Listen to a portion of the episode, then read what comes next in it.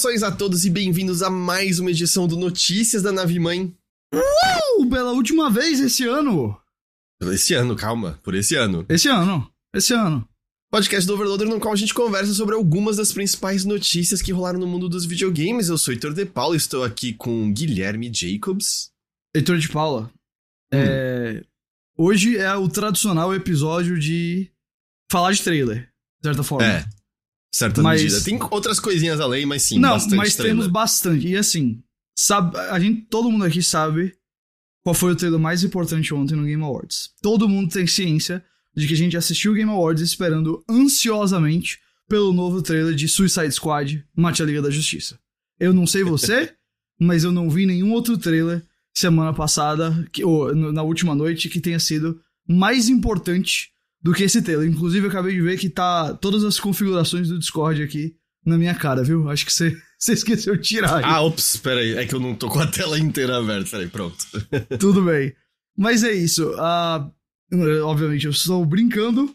Mas é, estamos aqui para falar aí é, deste mo- momento de eventos. Teve a CCXP, que eu fui. Foi muito bom. Foi muito bom encontrar você. Foi muito bom, como mencionei, encontrar várias pessoas aqui do, do, do, do Notícias da Nave Mãe, do Overloader. Eu sei que é a sua Hum. empresa agora, mas foi boa a CCXP? Ah, eu posso, eu vou falar francamente e abertamente com vocês aqui. Eu achei que foi muito boa, em grande parte por não focar nas coisas de sempre, porque só tinha um filme de herói lá, foi o Aquaman. E eu achei que foi muito legal ter o Mad Max, eu achei que foi muito legal ter o Duna. Eu assisti 20 minutos do Duna e eu fiquei profundamente impressionado. É, E eu também. ah, Assim, o que eu vou dizer, eu tenho. Acho que dá pra. os- alguns painéis ali serem um pouco menos é, rígidos nas, nas perguntas e tal, mas é, eu, como o cara que gosto muito de Mad Max, como gosto muito de, de Duna, eu, a Fallout e tudo, foi muito legal. É, pude ir basicamente todos os painéis grandes e, acima de tudo, encontrar as pessoas, tanto amigos que eu não via, francamente, há anos, até por conta de Porque, pandemia tipo, e tudo pandemia, mais. né? Exato. Ah, e assim, a última vez que eu fui pra São Paulo foi pro Tudum na Netflix, mas eu, eu acabei fazendo muitos novos amigos, que alguns eu revi agora, mas não, é, não encontrando gente que eu não via há muito tempo, e foi mais o caso dessa vez aqui. Então foi, cara, foi ótima assim, a experiência pra mim. Ah, e ah, eu, eu, a gente no Chip teve bastante trabalho, mas eu tô dizendo pra todo mundo que essa foi a última CCXP tranquila da gente, porque. É, provavelmente você vai estar É. em palco o tempo todo a partir de agora, né? É, bom, eu. Isso, falta um ano e eu não tenho. Acho que eu não sou o principal responsável por fazer esses planos, mas eu nem sei se palco é muita ideia que a gente tem, mas a gente tem ideias pra uma presença bem grande do Chip ano que vem. ah. e bom, teve a Gamescom anunciada lá, que eu acho que você deve ter falado no programa que você me colocou como um ovo aqui. Sim, sim. É. Pô, é porque você é do Omelete e você é jovem. Justo. ah, ah, Assim, o tempo de eu chamar você de jovem tá acabando, você sabe disso, é, eu né? tenho 28 agora, então eu acho que o É, quê? Vai até quando? Eu acho que... Acho que acabou, né? Parando pra Ah, pensar, não. 20 eu, é, eu sou meio contra isso e não é por mim, não. Mas eu, eu acho que até umas. Eu, eu, sou, eu sou muito acima do que a, a galera colocaria de média. Até eu, eu diria que, tipo, o cara tem 32 ainda, eu boto ainda que tá, sabe? Que, cara, comparativamente falando, assim, sabe? Hum. Mas, bom, eu, vou, eu sei que até. Eu sei que depois dos 30 falar que eu sou jovem não vai, não vai colar mais. não Não. cola mais muito. Não, Você não pode vai, falar eu que você é um jovem adulto, um jovem adulto. É, eu, eu também não sei se isso vai colar, não. Mas Por é. exemplo, eu, eu sou tipo um, um jovem senhor de meia idade. É, não, total. 40 são os novos 20, é ótimo. Ah, não, mas enfim. Eu gostei, acho que foi um bom evento. Ah, eu, pessoalmente, achei ótimo, né? Pela minha experiência pessoal. Certamente tem feedbacks que eu acho que são mais reservados agora para conversas internas. então, eu não, sei, eu não sei o que eu posso falar. Ah, Pô, o meu feedback é que tem que melhorar o ar-condicionado. é, irmão, esse daí eu posso dizer agora, até porque é um feedback para o SPX, por mais do que por qualquer outra coisa. Sim. Irmão, É. Você tem noção do que é estar dentro daquele palco Thunder? Eu, eu levantando a calça. Ah, é, outra coisa, as cadeiras do palco Thunder. Eu levantando a calça, sabe? Deixando a calça no joelho porque eu não tava aguentando. Né, Eu, olha. Não, eu sei que, tipo, o calor tá absurdo, mas a gente precisa conseguir isso daí. É, Sim, tá tipo, eu certo. entendo que tava uma temperatura bem forte lá fora. Eu acho que a É, sensação não, eu- térmica eu- num dos dias chegou a, tipo, 38, mas, cara, Tava, eu tava no Tava- dia mais vazio é. e tava quente Tava lá quente, dentro. não, tava quente, tava quente. A gente tava na, na sala da- do chip lá, tava calor, eu fui pros outros lugares, tava com calor. A única vez que a gente não teve calor foi quando a gente foi pra um restaurante lá dentro, que depois a gente descobriu que a gente não tinha acesso, foi ótimo. É, mas é, eu, eu tive calor até no, mano, no terminal Guarulhos na volta, eu tava, tipo, dentro, dentro do aeroporto, dentro do terminal, e, velho, tá quente aqui, pelo amor de Deus. Uhum. É, não, ontem mesmo, no dia do Game Awards, o, o dia que antecedeu até lá, cara, tava um calor insano, assim, que eu tive até uma hora que eu falei, será que eu vou ter que ligar pro pessoal e falar que eu não vou? Porque eu tava passando meio mal, sabe, suando. Mas aí eu tirei um cochilinho de 20 minutos e aí eu tava, tava novo. É, então foi uma boa CCXP, foi uma boa passagem por, por São Paulo. É, a, a- a parte da passagem certamente foi ótima, eu só estou muito cansado porque ah, ah, não só na Spoiler Night, mas na é, na própria é, montagem a gente foi lá, sabe, na terça-feira e tudo, então foram, foram acho que desde terça-feira com ah, meio que dia de 12 horas de trabalho, sabe? É, Uhum. muito, muito melhor do que um dia de 12 horas de trabalho normal, porque eu estava com pessoas que eu gosto muito, fazendo, participando de um evento que eu acho muito legal, mas foram 12 horas de trabalho e digamos que eu é, estou empolgado para minha folga semana que vem e pro fim de semana, porque na segunda foi trabalho, foi aeroporto e terça eu já voltei. Ahn, então, é isso. Mas, cara, ah, vamos lá porque a gente tem bastante coisa pra falar de videogame, né? Beleza. Bom, Eu só queria. eu acho que Não, eu vou, Diga, eu vou ter que interromper de novo. Eu vou ter que interromper de novo. Você preparou uma piada, não foi? Não, a piada eu já fiz. Era o Suicide Squad e eu achei que ia render mais do que rendeu. Era essa piada que você passou um tempo pensando antes É da porque, gravação não, começar. quando eu falei que eu tava passando um tempo pensando, eu tava vendo a lista de trailers do Game Awards e pensando qual deles escolher pra piada, qual ia ser o mais engraçado. Entendi, eu eu entendi. tinha outra ideia antes. Aham. Mas aí. eu- eu- Peraí. Saudações a todos bem-vindos a mais uma edição de notícias. Uh! Ghost, apresente-se, o que você tinha a falar? Eu não vou fazer isso, não. Você tá me menosprezando vai. agora. Não, não, eu tô, eu tô setando a situação pra você. Não, eu estou aqui pra falar com você e todos os principais trailers dessa época de vários trailers, né? Teve trailer de várias franquias aí super mega conhecidas, nenhum maior do que Suicide Squad. Vai te lascar, então eu não consigo fazer isso, não. não, cara. Eu ri agora, dessa vez funcionou. É, tá bom. Isso, isso não. Mas eu queria dizer o Ah. seguinte. É, eu queria dizer o seguinte. Nosso querido editor de Paula, semana Hum. retrasada, antes do- da, da semana que eu estava ausente, simplesmente botou o trailer do GTA 6 como rápidas e curtas. O anúncio lá que ia ter. Agora que saiu o trailer, ele simplesmente não colocou na pauta. Não, é porque eu Ele é não que gente fala- colocou o trailer. É tipo, eu estou cagando. Então, eu. tal qual você, eu não sou o maior desesperado pro GTA do mundo, cara. Mas também acho que a gente precisa fazer um trabalho jornalístico aqui. É que minha defesa, eu, é que a gente falou muito no Mothership, por isso que eu esqueci de colocar aqui, entendeu? Eu, eu vou fazer, Mas- então, alguns Mas eu gostaria, comentários. você não comentou sobre o trailer Exato, do GTA 6 por aqui, exato. então por favor, Ghost, comente pra mim. Eu vou fazer alguns comentários sobre o trailer de GTA 6. É...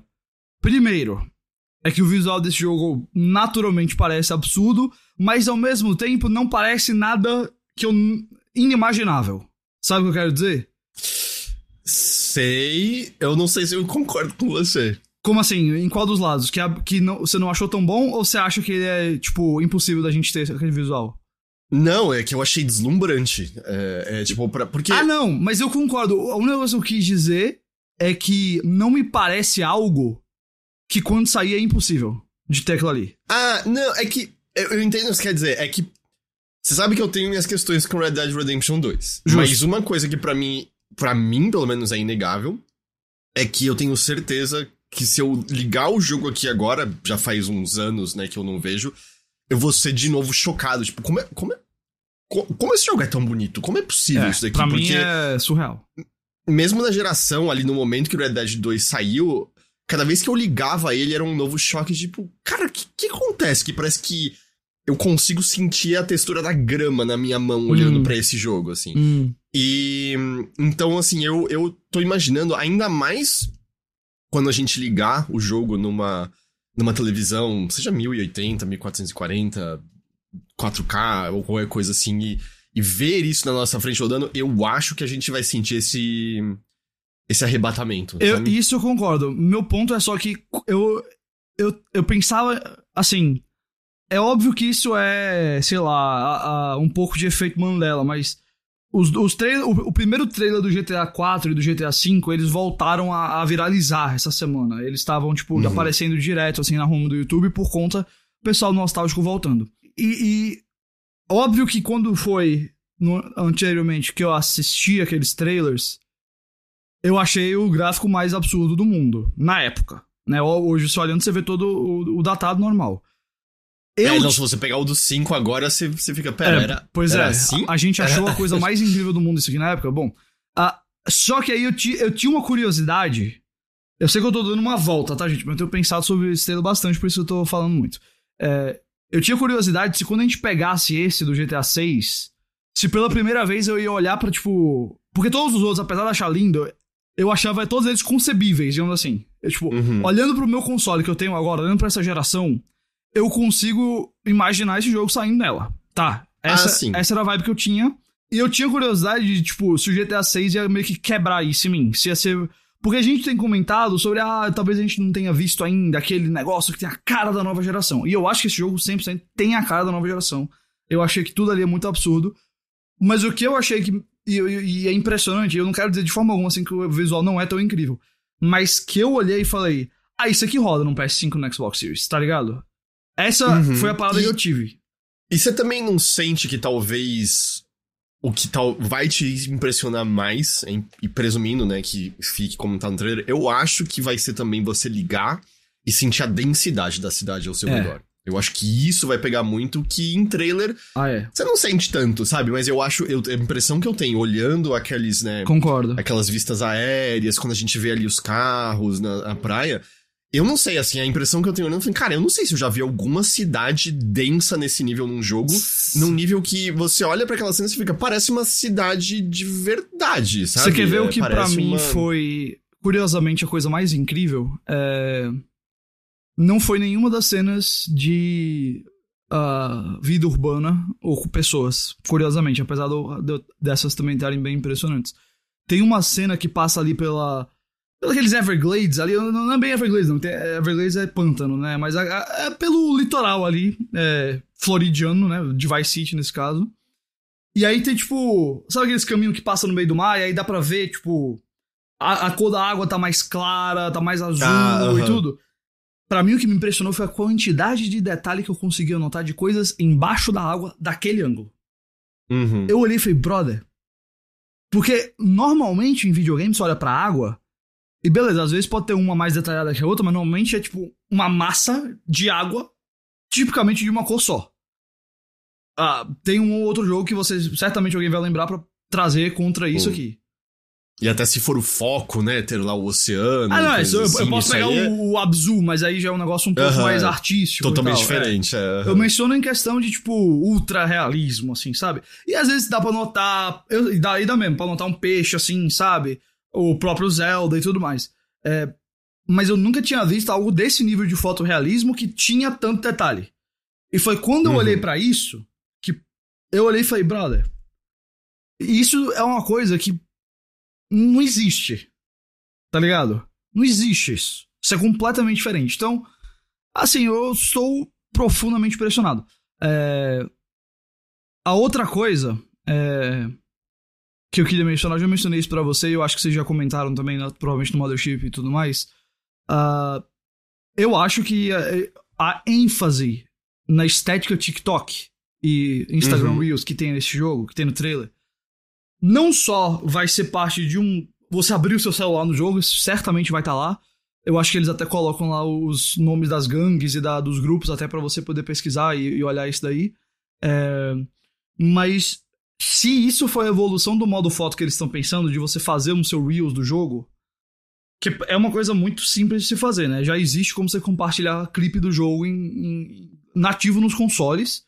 Seria só uma questão de, tipo, botar uma câmera na mão do play do, do, do boneco jogável mesmo, é, vertical, gravou, solta para as redes sociais. Mas é uma maneira, assim, a, a, quantidade de vídeo de GTA Online que viraliza, cara, se eles derem esse passo para deixar super user-friendly para as redes sociais que estão mais fortes hoje, irmão, esse jogo vai estar em absolutamente todo lugar do planeta Terra. Que ele já vai, Eu- mas com isso, se ele tiver É. isso, ainda mais.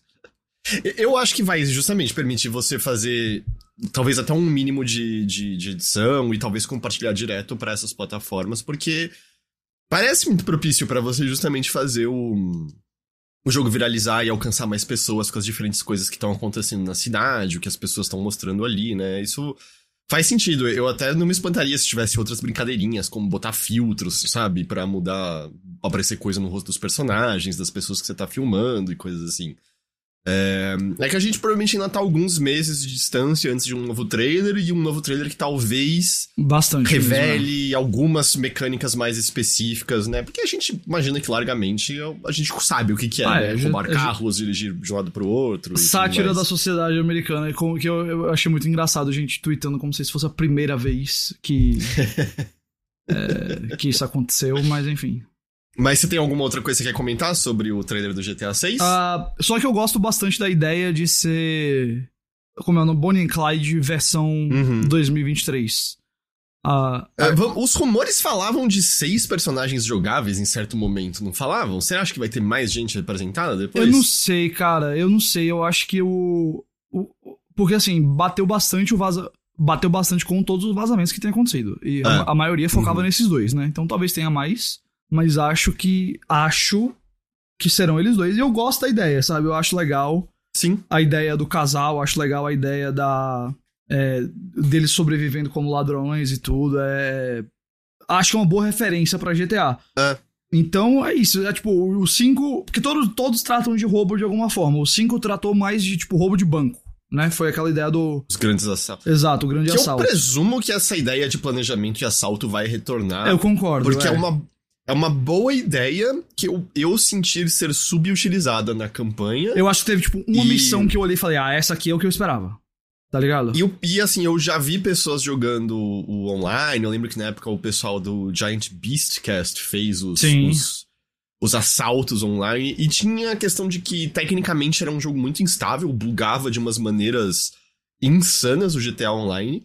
Mas o, o, o quão elaborado eram os assaltos no online me pareceu muito mais legal, sabe, do que da campanha. Especialmente porque você tem que coordenar com os outros jogadores, não são NPCs fazendo as coisas e só você atirando em meados de carinha e tal.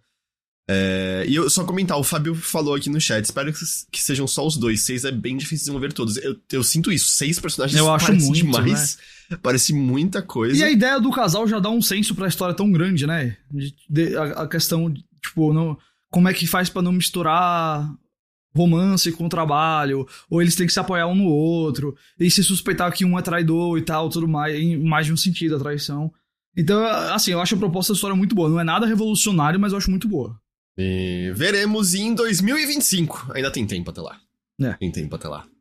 Ah, podemos entrar no, no Game Awards, então? Vamos embora.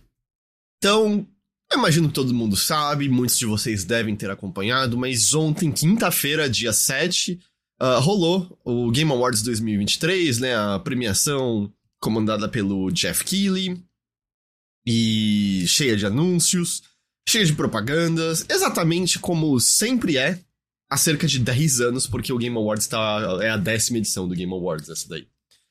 E hum, eu acho que valia a gente talvez comentar, assim, do, do evento maior antes, né? Porque eu, eu acho que se você olhar os comentários é, maiores, você vê que todo mundo concordou, e eu acho que é uma crítica extremamente válida, que foi um evento que, ao tentar, parece que corrigir algo que aconteceu no ano passado, tornou muito restritivo a parte dos desenvolvedores fazerem seus discursos no palco, né?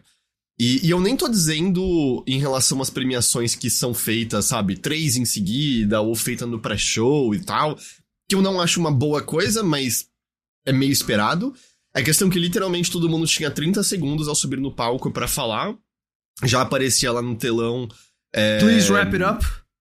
Please wrap it up, né? Tipo, por favor, começa né, a encerrar.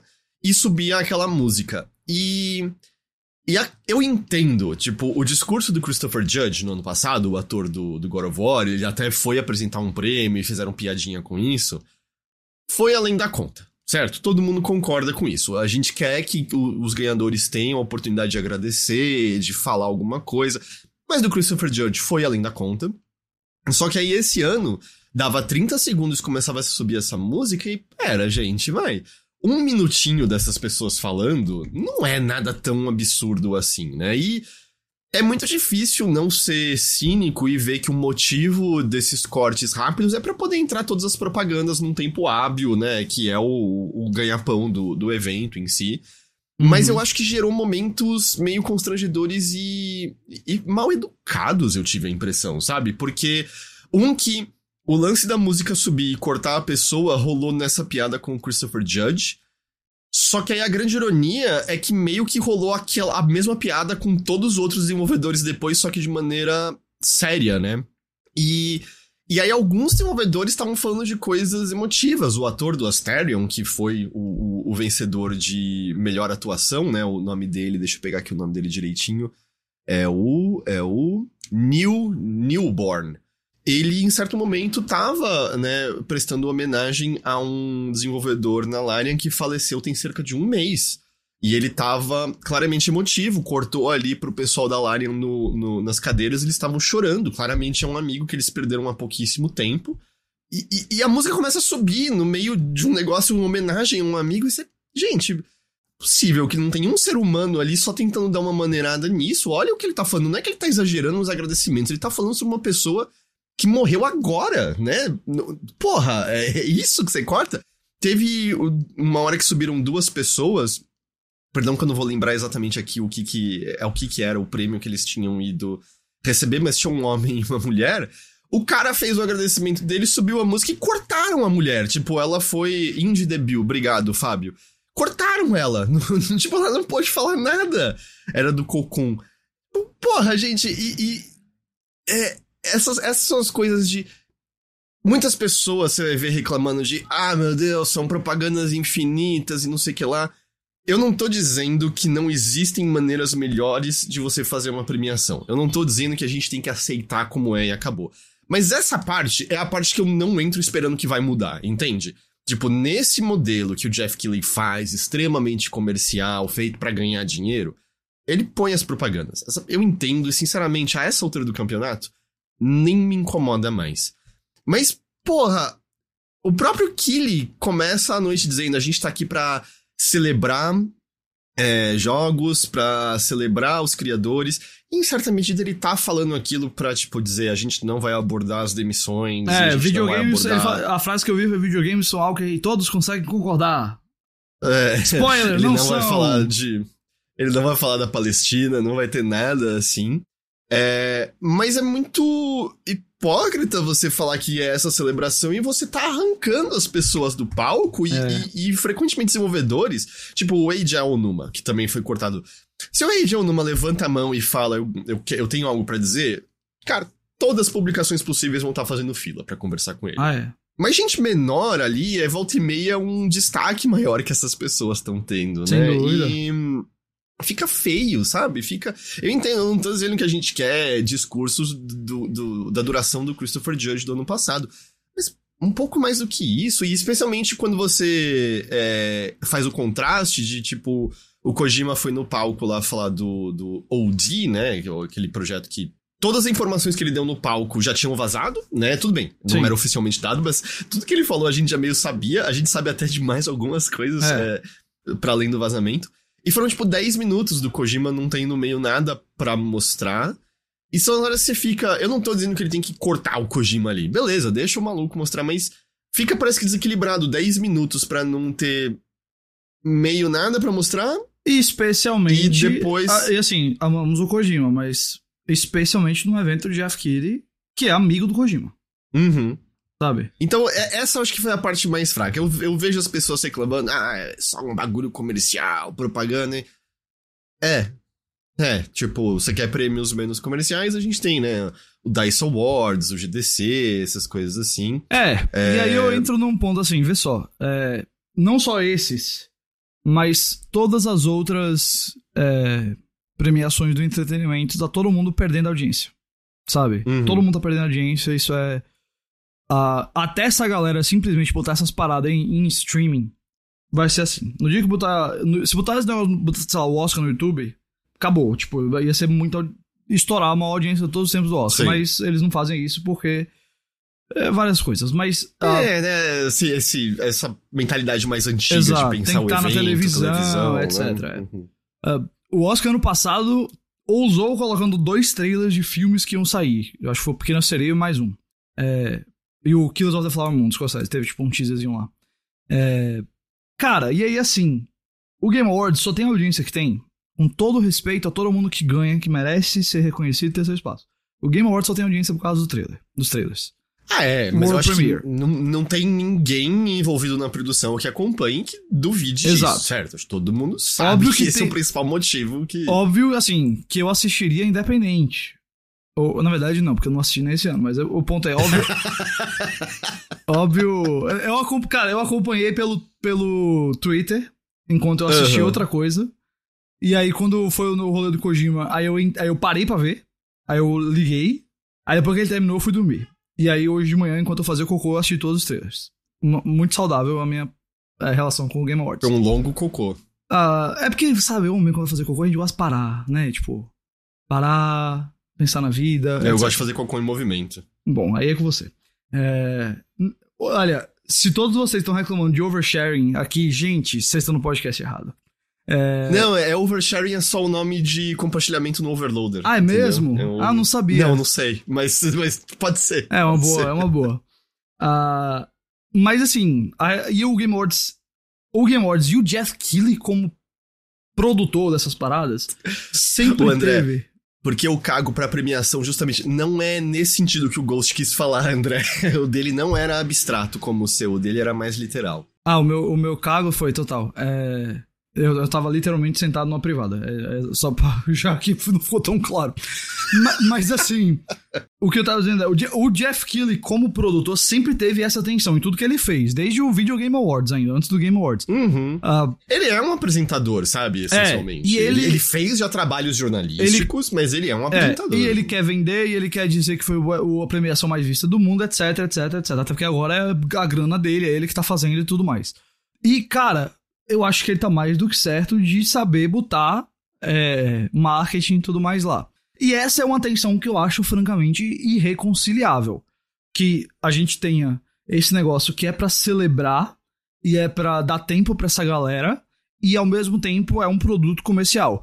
Existe, mas, mas não quer dizer que não possa ser melhor, né? Ah, Uhum. e assim, eu não assisti ontem, mas toda a repercussão que eu vi foi a mesma, em todo lugar. O, o, que ele compensa, o que ele compensou não ter o GTA 6 botando um monte de coisa. Teve muita coisa, teve muito trailer, teve muito anúncio. E coisas E os boas. anúncios foram bons, Bons. assim, em termos de bons. anúncios, eu acho que foi dos melhores É, Game eu- Awards eu que a gente teve até Eu agora. listei cinco aqui que eu vamos, vou dizer pra você. Estou amplamente empolgado pelo preço de jogos, certo? Pelo menos cinco. E ao mesmo tempo, muita gente frustrada de que num ano com tanta demissão e tantos problemas de trabalho dentro da indústria dos jogos, não só os desenvolvedores não receberam seu tempo pra falar quando estavam lá ganhando seu prêmio, como essas coisas mais polêmicas não foram abordadas. Mas é óbvio que não vão ser, porque as próprias Microsoft, Activision, a Sony, EA botam dinheiro também nesse rolê. Exato. O que ele não vai falar Não mal vai. de quem tá patrocinando. Isso é não vai totalmente acontecer. diferente de quando o Kojima foi chutado da Konami sem sair Exato. e ele fez todo aquele discurso apaixonado e Exato. tal. Porque, um, né, é, é, é muito evidente por quê. Porque Kojima tem mais peso que Konami, Ah, sinceramente. sem dúvida. É, é- é isso, ainda mais naquele contexto. Mas é, ele não vai comentar essas demissões porque ele só vai se queimar com quem, com quem tá pagando ele. Eu tô dizendo que é justificável? De forma Não, alguma, não eu é. acho, é. Por isso que eu digo, eu, eu acho que de certa forma isso é irre- irreconciliável do- do- se for pro Game Awards manter o, o formato com, com o qual ele existe agora, sabe? Eu não, não sei de verdade se tem como você fazer a, a- encontrar o equilíbrio perfeito entre a publicidade e a homenagem e o espaço pra falar abertamente das coisas, etc. Ah, e ao mesmo tempo, se você quer que o Game Awards seja isso, eu acho que tem que tirar um pouco dessa expectativa ah, e deixar meio que, tipo, ah, em xeque essa questão, sabe? Uhum. Quer, quer dizer que é bom do jeito que tá de forma alguma. Eu gostaria que não fosse, mas eu, mano, olhando pra realidade, eu francamente não sei. Pode, de novo, pode ser melhor do que foi ontem. Mas eu não sei Sim, se tem sim. como resolver. Mas eu, eu entendo, assim, certamente, de meio. Esse é o evento mais mainstream, mais comercial. Não é dele que eu espero comentários incisivos sociais, porque, por natureza, esse tipo de evento tem que ser palmolão pra É. funcionar por conta do investimento. Repito o que você falou, significa que ah, isso é fantástico, é o melhor modelo do Não, mundo? de forma De alguma. maneira nenhuma. Eu desejo que fosse muito melhor, mas dentro dessa realidade estrutura que o Kili monta, é, é o que a gente tem. O, o Fábio menciona aqui também, tenho a impressão que o corte dos discursos até possa ter a ver com o medo de alguém falar sobre os protestos de sindicalização que estavam Com certeza, com certeza. É bem possível. É, tem vários temas que eles não Ah, queriam, porque imagina se, al- Hum. se alguém menciona algo sobre é, Free Palestine ali. Vamos lembrar que ele botou o Jordan Peele no palco, que é um cara que assinou a carta pró-Israel. Um- Algumas pessoas podem ter argumentar que quando ele assinou, o genocídio era um pouquinho menor, agora o genocídio é maior, mas já era genocídio, sabe? E, e os Estados Unidos é um país, né, bem zionista, é um país, né, que muita gente assinou essa carta de maneira ultra decepcionante. Então, assim, eu duvido que o Killy ia querer ter qualquer forma de, de conflito em relação, em relação a isso, né? É, e, e assim, aí eu acho que você ainda pegou um assunto que pra mim traz ainda mais polêmica e, e é, bagagem do que, francamente, esses do. é, da indústria dos jogos. Mas eu acho que eu, eu não iria nem tão além, sabe? Eu iria, francamente, se, você, se alguém lá falasse de como foi esse ano na indústria dos jogos, só isso daí eu acho que a galera já ia ter. já ia querer cortar. Quanto mais algo mais polêmico. Se alguém chegasse e falasse, ah, pelos meus amigos injustamente demitidos, por melhoras do ambiente de trabalho. Cara, do- empresa trilionária, bilionária de videogame, mano, a última coisa que a galera quer é essa. Ah, esse toque em polêmicas Uhum. em algo que inclusive alcança gente que normalmente não para pra ver evento de jogo, porque é um negócio mais publicitário, transmitido em todo lugar. E assim, combinemos, aqui, nós 146 pessoas assistindo essa live e ouvintes notícias da nave mãe, pensamos assim: tem muita gente que, francamente, nem sabe desse, desse rolê, ou se sabe, não se importa. Não, E tá ali é, pra ver o trailer do novo jogo da Konami. Da Konami não, porque ninguém tem jogo da Konami, mas da, da, sei lá, da Capcom, como foi o Monster Hunter, sabe? Então, o Killy sabe que apesar de toda a. sei lá, toda a polêmica online, toda a repercussão que tá tendo, brother, pra 90% do público dele não vai comentar sobre isso, vai assistir, vai compartilhar os trailers, vai dizer que tá animado pro jogo, e é isso que ele quer, e acabou aí. Eu tô- e assim, eu também não acho que isso faz do Killy uma pessoa ruim nem nada, sabe? Eu, eu, eu, pra mim, ele poderia ser muito mais ativo pra ser o defensor de videogame que às vezes ele quer passar a ser. Mas eu também sei que ele, velho, ele nunca escondeu que esse era o evento que ele tava fazendo. É, e, e, tipo, eu, eu sinto que é uma coisa que acontece muita gente nessa linha de trabalho, que é mais apresentação, né? Que É. você é mais um, um, um símbolo ali falando as informações. Essa galera é sempre em cima do muro isentão, porque Não pode que- cortar você meio. relacionamento. É, não, se pode você arriscar. falar alguma coisa, você perde e, tipo, quanto espaço tem pra uma, dessa, uma pessoa dessas, né? Então, não, não faz ser menos Não, não, não, não quer dizer que a gente tá dizendo que o Game Awards é, palmolão, né? que, É. que você nas próximas não critique o Game Awards de forma alguma. O Game Awards deve ser criticado como a gente faz com qualquer outro evento aqui e tudo mais. Ah, mas eu também não sei, assim, muito do que, que a gente pode esperar. Minha, minha fala é mais essa, tá? É, Tipo, Uhum. em termos de, desse evento em si. É, Mas aí, o evento pelo menos teve segurança reforçada, não teve invasão no palco dessa vez. Teve só uma piada muito boa de olha como mudou de lá pra cá o garoto é, que invadiu o palco e era o Timothée Chalamet, porque de fato é, é meio parecido com o, o menino que invadiu lá Será o, que o Chalamet palco. entendeu? Eu não sei. É, eu não sei o quanto que ele acompanha, porque o, o Killy até fez a piada Do De chamar de ele- Xbox? É, do- pelo nome do canal do YouTube, de quando ele fazia mod de controle de 360 e tal.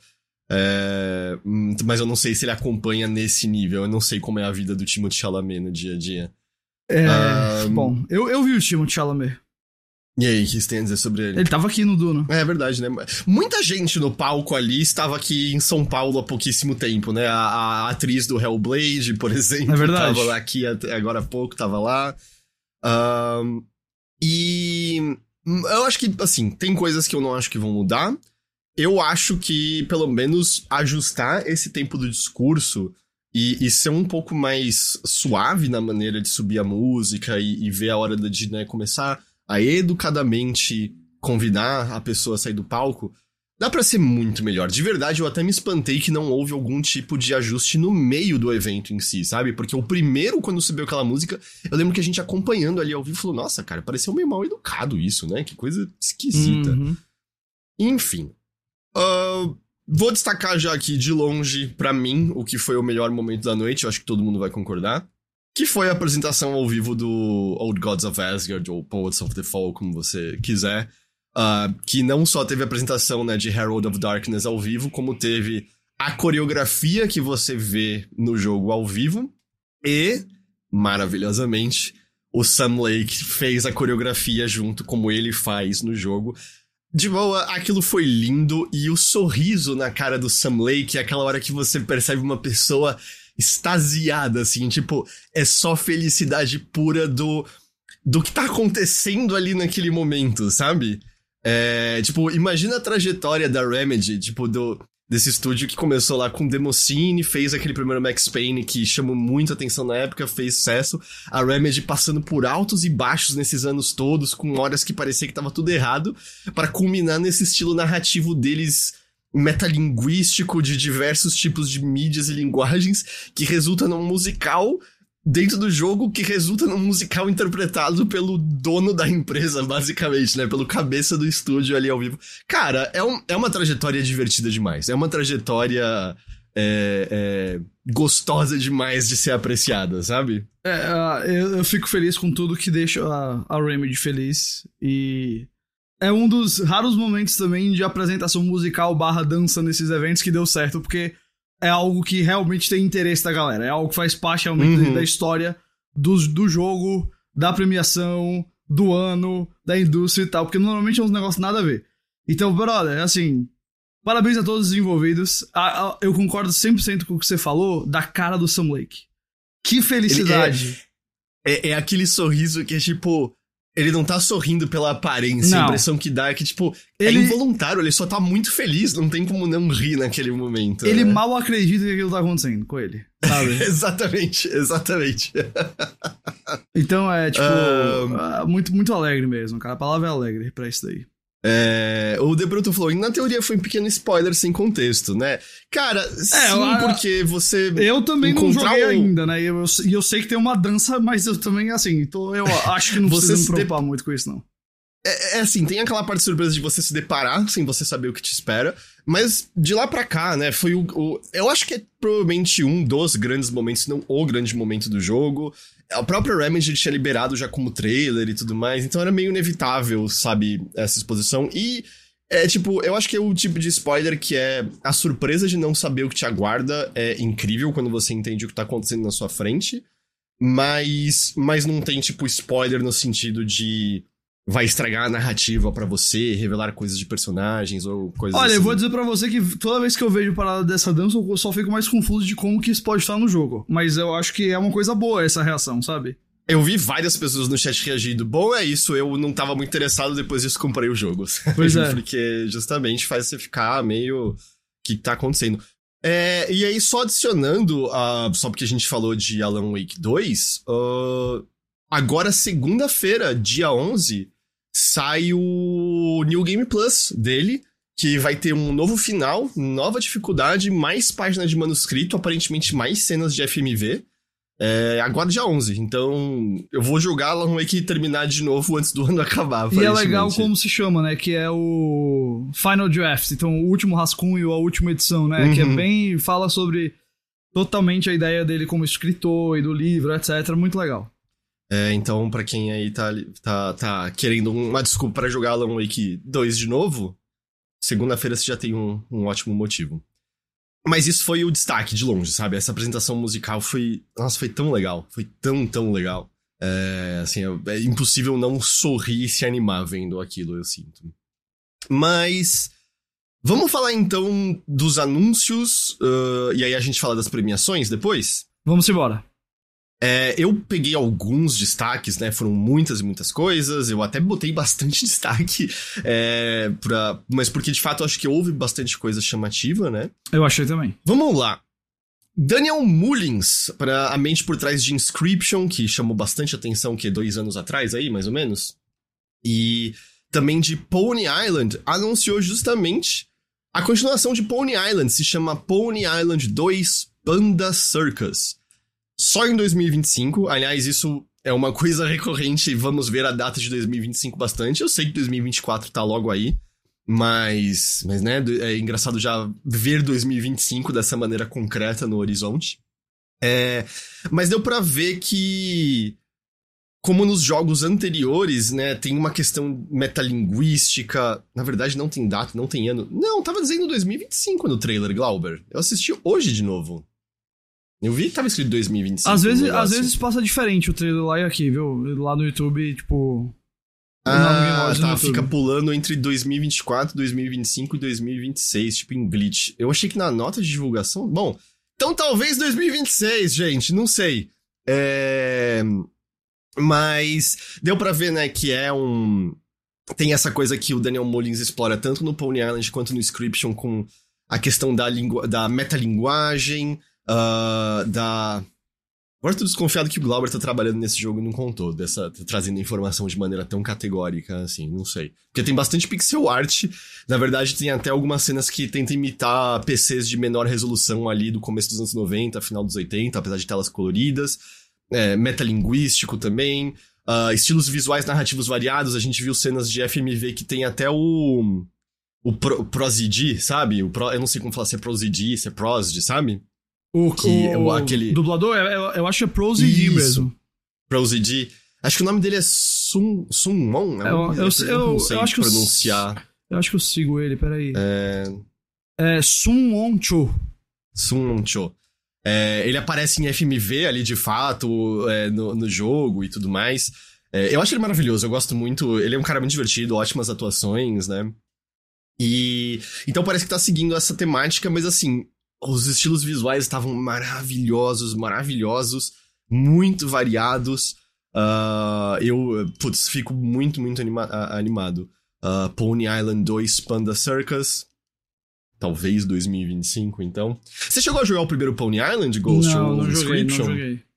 O, o, primeiro Pony Island, ele é bem curtinho, eu acho que é um jogo que vale a pena, assim, pegar e brincar, porque ele justamente tem essa coisa metalinguística de você ter que brincar com as ideias do, sei lá... Pelo que eu me lembro, não é literalmente você abrir os arquivos do, do jogo para mexer, mas dentro do jogo meio a ideia de manipular arquivos para superar Satã que tá prendendo você dentro do jogo, é um assim. É, é, é divertido, é divertido. Um, Baldur's Gate 3, como tinha sido anunciado, ganharia sua data de lançamento para Xbox no dia do evento.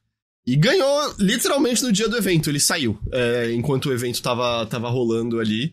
Tá disponível agora para Series S e Series X, com aquela né, limitação de que no Series S não tem o split screen, mas por enquanto, né? A Larian diz que vai colocar depois. Dizer que eu achei que eles fariam mais barulho, sabe? Tipo, você pode jogar no Series agora. Porque pareceu que passou quase rapidinho, sabe? A ideia de que agora está no Xbox o jogo do ano, basicamente. Ah, Eu achei que, que haveria mais o, o bumbo sendo batido ali para chamar a atenção disso. Mas tá aí, se você tem o Series, você agora consegue comprar ali. Tinha uma galera esperando, né? Tipo, ai, será que vai estar no Game Pass? Tipo, gente, o jogo acabou de sair, ele tá vendendo o quanto que a Microsoft teria que botar de grana para justificar estar no Game Pass não, não faria sentido e tal. Mas está no console, o que é muito bom.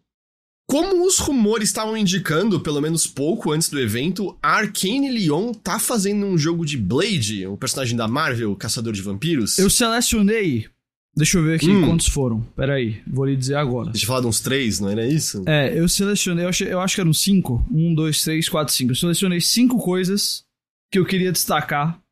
E a primeira é essa daí. É o Blade Dark. Eu entendo perfeitamente quem, como eu, ama Dishonored e adoraria que fosse o anúncio fosse Dishonored 3. Que eu acho que ainda existe essa possibilidade da gente ver esse jogo nessa geração ainda. Até porque já disseram já... que o, acabou de começar o desenvolvimento de Blade. Tipo, tá Exato. muito longe esse Exato. jogo. E já vazou também aquele rolê lá da Bethesda, a Microsoft, dizendo que tinha um Dishonored, né? Mas, eu acho que, tirando Insomniac e Homem-Aranha, de todos esses jogos de heróis da Marvel que estão sendo anunciados, o do Capitão América, Pantera Negra, Homem de Ferro, Vingadores, etc., Guardiões da Galáxia, esse é o que mais combina para mim propriedade, personagem, mundo e desenvolvedor, sabia? Uhum. Eu, é, na hora que eu comecei a ver esses rumores, eu já consegui imaginar. Eu fiquei até surpreso que ele é em terceira pessoa o jogo, eles falaram isso recentemente, né? O jogo é em uhum. terceira pessoa, tá na descrição do trailer. Mas na hora que começou os rumores, eu já consegui imaginar o Blade com, tipo, a, a, a katana aqui na frente. E usando, tipo, sei lá, o corvo virava é, rato, o Blade vai virar morcego, sabe? Usando os poderes mesmo. Pra passar... O Blade pode fazer isso? Eu não tenho a menor Cara, eu, que eu me lembre, não, mas francamente. inventa daí, sabe? É, então, tipo. É, eu, me pareceu assim uma, um personagem que dá para você imaginar usando os poderes, como a Arkane sabe colocar, brincando com stealth para passear pelo cenário sem ser visto, uh, matando os vampiros e, e resolvendo fases de forma diferente. E é um personagem que, apesar de ser um personagem de quadrinhos da Marvel, é dos mais flexíveis que a Marvel tem. Tem história do Blade de todo santo tipo que você pode imaginar. É, achei muito curioso. Ah, o Vira Névoa pra passar por portas também é uma boa. É, achei muito curioso. Eu quero. Hum. Eu quero só destacar que ele é um dos melhores personagens no Marvel's Midnight Suns. Olha aí. em certo momento, ele inaugura um clube do livro só pra ter uma desculpa para conversar com a Capitã Marvel, porque ele tem um crush nela. Uh, e assim, a, o André até falou que não seria ruim Blade, mais como skin, mais como uma skin em cima do Dishonored. Eu vou dizer que eu acho que pode ser mais ou menos isso e eu não acho que é uma ideia ruim, não, cara. Eu acho que é uma... Eu só imagino ah. que a parte de combate será mais desenvolvida, porque você associa muito Blade ah, Com... usando uma né? Blade é. cortando vampiros, certo? Eu concordo, mas eu também acho que vai ter bastante stealth ainda. Eu acho que vai ser uma das opções, uhum. sabe? Uh, e, uhum. e, mano, eu, eu acho meio louco, assim, essa ideia. Eu achei muito, muito boa a ideia. Tenho curiosidade quanto a ser em terceira pessoa. Talvez essa questão da terceira pessoa seja justamente. Porque é raro a gente ver um jogo em primeira pessoa com um combate de lâmina que parece que. É difícil você ter noção da distância, é, do alcance. Né? Exatamente. Né? Mas é, eu gostei muito, mano. Assim, eu, eu. Eu. Assim. Eu sou, no geral, um fã dessa fase da Marvel Entertainment, tá? Não tô falando de Marvel Studios uhum. aqui de dar para desenvolvedores jogos com liberdade de fazer uma história original e não precisa ser adaptando do filme nem nada. Uh, mas assim, pô, esse eu achei uma combinação muito boa. Agora aqui, aqui eu estou falando como um fã declarado da Arkane Austin, é, que acha os dois Dishonored espetaculares. Mas essa é a Arkane Lyon que tá fazendo. Perdão, a Arkane Lyon, é. Que a Austin é que fez o, o, outro jogo de vampiro deles agora na Redfall. é, é, o outro, o outro. O, a, a, gente não fala daquele primo nosso. É, mas é, eu sou declaradamente fã da, da Arkane Lyon. Achei muito curioso o jogo sem Paris. Uh, achei legal uhum. o jogo sem Paris. Uh, acho que é uma cidade que dá para eles fazerem uma estética bem legal. Eu também queria, eu, mas ao mesmo tempo, se fosse em Nova Orleans, onde muitas histórias deles se passam, eu acho que ia ser muito bacana também. É, pode ser que comece lá, até porque tem toda a conexão da língua francesa aí um com o outro. Mas, mano, eu, eu curti pra caramba esse anúncio. De verdade, assim, eu sei que tem que ver gameplay, o jogo tá distante ainda. Uhum. Vamos ver o que sai primeiro, esse jogo ou filme. Mas. Que o filme tá aparentemente amaldiçoado. É, o filme tá pra novembro de 2025. Então. É uma competição. É, e, e, e é, eu, eu acho que esse jogo se ele tá bem no começo, é tipo, a gente 26. tá falando de quê? 2026, 2027, é, eu acho. Mas esse, eu só acredito que esse filme vai sair quando ele sair.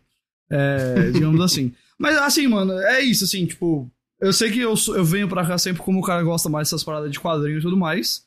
É, então, mano, olha, não quiser entrar no rap comigo, tudo bem, mas eu achei a ideia fantástica, fiquei muito feliz. Eu, é, é, uma tendência que a gente já tá vendo que vai aumentar, né? Que são empresas usando IPs prontas para diminuir o risco e tal. E você sabe, eu não sou o maior fã da Marvel, mas eu acho que se for para pegar do universo, muito mais interessante pegar um personagem tipo o Blade do que focasse lá nos Vingadores de novo. Ah, sim. É, focar no... Acho bem, bem mais interessante pegar uma figura como o Blade. Então, é que tá, tá muito. É, a gente não viu nada, a gente viu aquele trailer que é basicamente um conceito, né? E tal. Mas é Arcane. Mas dá pra notar já a estética, que não vai ser uma parada ultra Ah, realista. sim. vai, ter, vai ter aquele esquema mais cartunesco, não sei se é essa palavra correta, que o Dishonored tem. Mas eu entendo o que você quer dizer, é, sim. E, e assim, é, Redfall foi um, um tropeço da Arcane maior, né? Não foi a Lyon, foi um tropeço da Arcane maior. Sim, mas pra mim ainda é um grupo de estúdios que É, a o- esmagadora maioria do que eles fizeram eu O adoro. Prey é espetacular, o Deathloop ganhou o jogo do ano. Então, é, é isso, assim, eu, eu fico animado de ver o que eles vão apresentar. E o que o Ghost falou, eu não acho que isso anula em nada que um Dishonored 3 já esteja num outro momento de desenvolvimento, é, sabe? Porque às vezes, justamente, a parte da equipe que tá trabalhando nas coisas iniciais de, de Blade já não tinha mais o que fazer num jogo já melhor estabelecido como um Dishonored 3, e aí fazia sentido já começar esse projeto. Uma coisa que é curiosa, dado Perdão, Que Deathloop é? não ganhou, então eu falei errado. Ele ganhou algum, algum jogo do ano, eu lembro que ele ganhou alguma coisa. Algum, em algum lugar. Mas eu posso estar lembrando de outra premiação, perdão. Ah, então, você estava falando no Game Awards? Não, no Game Awards É, ele não levou jogo do ano, não. Tá bom. É... ah, mas o, o que eu ia mencionar é... Dado que é um estúdio Microsoft, eu presumi que haveria o bumbo sendo batido de... Temos um exclusivo aqui, temos um exclusivo Marvel, né? É, E não houve, não, não houve isso. Tem umas imagens que são falsas circulando que dizendo que o jogo tá confirmado pra PlayStation e tudo mais. Pelo que eu vi é fake. Também tem gente dizendo se teria alguma coisa de Marvel querendo empurrar pra ser multiplataforma. O que não, não- fa- não sei, faz não muito sei. sentido por conta do Homem-Aranha. A não ser que o argumento da Marvel fosse a gente tem uma base de jogadores muito grande no PlayStation, a gente quer que saia lá.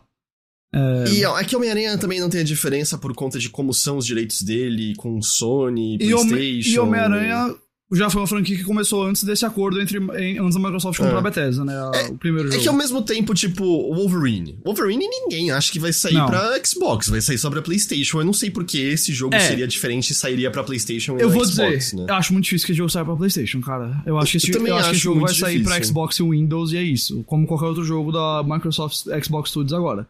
Agora, é, E lembrando que por ser estúdio Microsoft, talvez esteja lá no Game Pass desde o primeiro É dia. verdade, né? é verdade, é. Provavelmente, Então... é, por exemplo, mencionar ah, o do Pantera Negra e o Capitão América. Isso aí é a EA Motive que tá fazendo, não é? Ah, não, Motive é o. É, ah, estúdio ah, terceiro. não, perdão, a Motive é o. É a Amy Hennig, É a Amy não é? A Hennig. Amy Hennig, A não, Motive é o. Sky... É o Homem de Ferro. É, Como- Não é Sky alguma coisa? Skybound? Não é pode isso? ser. não- É, é que é, que é o do Robert Kirkman, exatamente. É, Não, mas assim, aí como é empresa terceira, é não, história. se eles puderem botar no teu celular, no Amazon Luna, no, no- no- ressuscitar o eles dão um jeito, é de, diferente. Skydance, obrigado. Chaser DK. Ah, não anunciaram um Xbox Series porque até lá o jogo pode ter outro console já. Ah, mas eu achei curioso, sabe? Eu achei que seria. Tipo, se há um exclusivo, eu achei que seria o bumbo sendo um pouco mais batido ali. De tipo, oh, oh, oh, tá aqui os nossos exclusivos, né? Ahn, mas enfim, Blade, eventualmente um dia aí.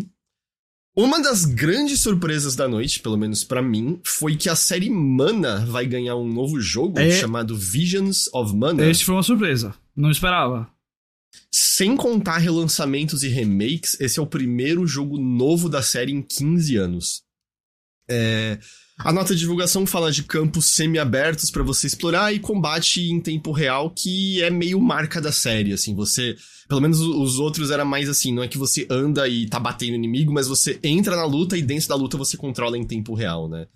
Ah, o criador da série Mana, o Koichi Ishii, teve envolvido para fazer uma releitura dos monstros clássicos da franquia, e os três compositores de Trials of Mana estão retornando para esse projeto, o Hiroki Kikuta, o Tsuyoshi Sekito e o Ryo Yamazaki. Aliás, curiosidade, é o, um dos, dos compositores, é, o acho que é o, é o Hiroki, é, ele tava comemorando no, no Twitter, Hiroki Kikuta comemorando no Twitter e tal, dele tá de volta a fazer isso. Quem, quem tiver interesse, se você segue ele, ele te segue de volta. Eu sou seguido por ele agora no Twitter. E ele segue todo mundo que segue ele, eu acabei de descobrir. Então tá aí a dica pra quem quer poder dizer, sou seguido pelo compositor de Visions of Mana. Tá aí a dica de ouro. É, O lançamento tá marcado pra algum momento de 2024 pra PC, PlayStation e Series. É, tô, tô, tô interessado. Eu acho muito legal o retorno dessa série. E dessa maneira meio surpresa, né? Assim, de tipo. Teve vazamento de alguma coisa de um novo jogo Mana? Eu não lembro desse. desse ah, eu confesso que hoje em dia eu checo muito menos questões de vazamento, tanto que eu só ouvi o do Blade no dia. É, uh, mas eu não, não e acho que seria difícil alguém imaginar, francamente, isso daí. É, hoje em dia não é exatamente uma franquia que tá na ponta da língua da galera. Pois é. Deixa eu só trazer a correção. O Álvaro falou: teve um mana de celular que lançou em 2022 e fechou agora em 2023. Então deixa eu corrigir. Tirando remakes e lançamentos de jogos de celular, esse é o primeiro jogo de mana em 15 anos. Tá lá. É, então esse, esse, é 2024. Mais pra frente a gente vai ter aí um, um, uma data mais certa, mas pô, ótima surpresa. Uh, Outra surpresa grande é que a SEGA apareceu mostrando uma line-up para vários anos baseadas nos seus clássicos, né? A gente viu um novo Jet Set Radio, a gente viu um novo Crazy Taxi, a gente viu um novo Shinobi, que é o que tudo indica a Lizard Cube que tá fazendo. A gente viu um Golden Axe e a gente viu um novo Streets of Rage. É... A SEGA disse que tá querendo explorar é, esse é, criando releituras de diversas franquias clássicas suas, adicionando que é apenas o começo dessa iniciativa. Tem coisas aí, a SEGA já disse que vão estar tá anos de distância. Se você olhar o trailer, é claro que tem muita. A gente vê pouquíssimos segundos de algumas coisas. Eu chutaria que o, o Jet Set Radio talvez seja a coisa mais próxima, né? Talvez um, um Shinobi. Mas é muito surpreendente. A gente não tem a menor ideia da qualidade dos jogos. Pode ser que, né, eles cheguem e, e não sejam tudo isso. Mas foi muito surpreendente a SEGA aparecer com. tentando fazer essa renovação, assim, dela, de aparecer dessa maneira. Ah. A gente brincou, né? O pessoal tá até no chat falando Dreamcast 2. Parece uma line-up de um novo console, quase, sabe? O tipo de coisa que ela anunciou. Cara, eu vou te falar que o. Dentro da minha bolha, assim, de gente de videogame que eu sigo e acompanho, foi o momento mais empolgado da noite. É, uhum. A galera endoidou com isso daqui. A quantidade de a SEGA voltou que eu vi no Twitter foi um negócio simplesmente é, engraçado. Uh, e, cara, e, de novo, eu, eu, concordo com você no sentido de que uh, não, não, sabemos uh, da qualidade de nenhum desses jogos, tá tudo distante, eu acho, pelo menos moderadamente distante. Mas eu achei que foi um momento muito bom pra SEGA se posicionar e falar: ô, oh, a gente tem coisa pra vocês ficarem uh, atentos, sabe? A gente tem coisas aqui que a gente uhum. quer que vocês fiquem ligados. E foram marcas que a galera tem um apelo emocional e um trailer que empolgou. Então, considerando o que Sim. muitas vezes a SEGA é e o que ela passa, é um momento de, de vitória pra SEGA. A SEGA tem coisas exatamente nesse momento acontecendo que não são muito legais, né? A gente tem é. desde as demissões na Creative Assembly, né? Depois do fracasso de Raínas e todo o investimento naquilo.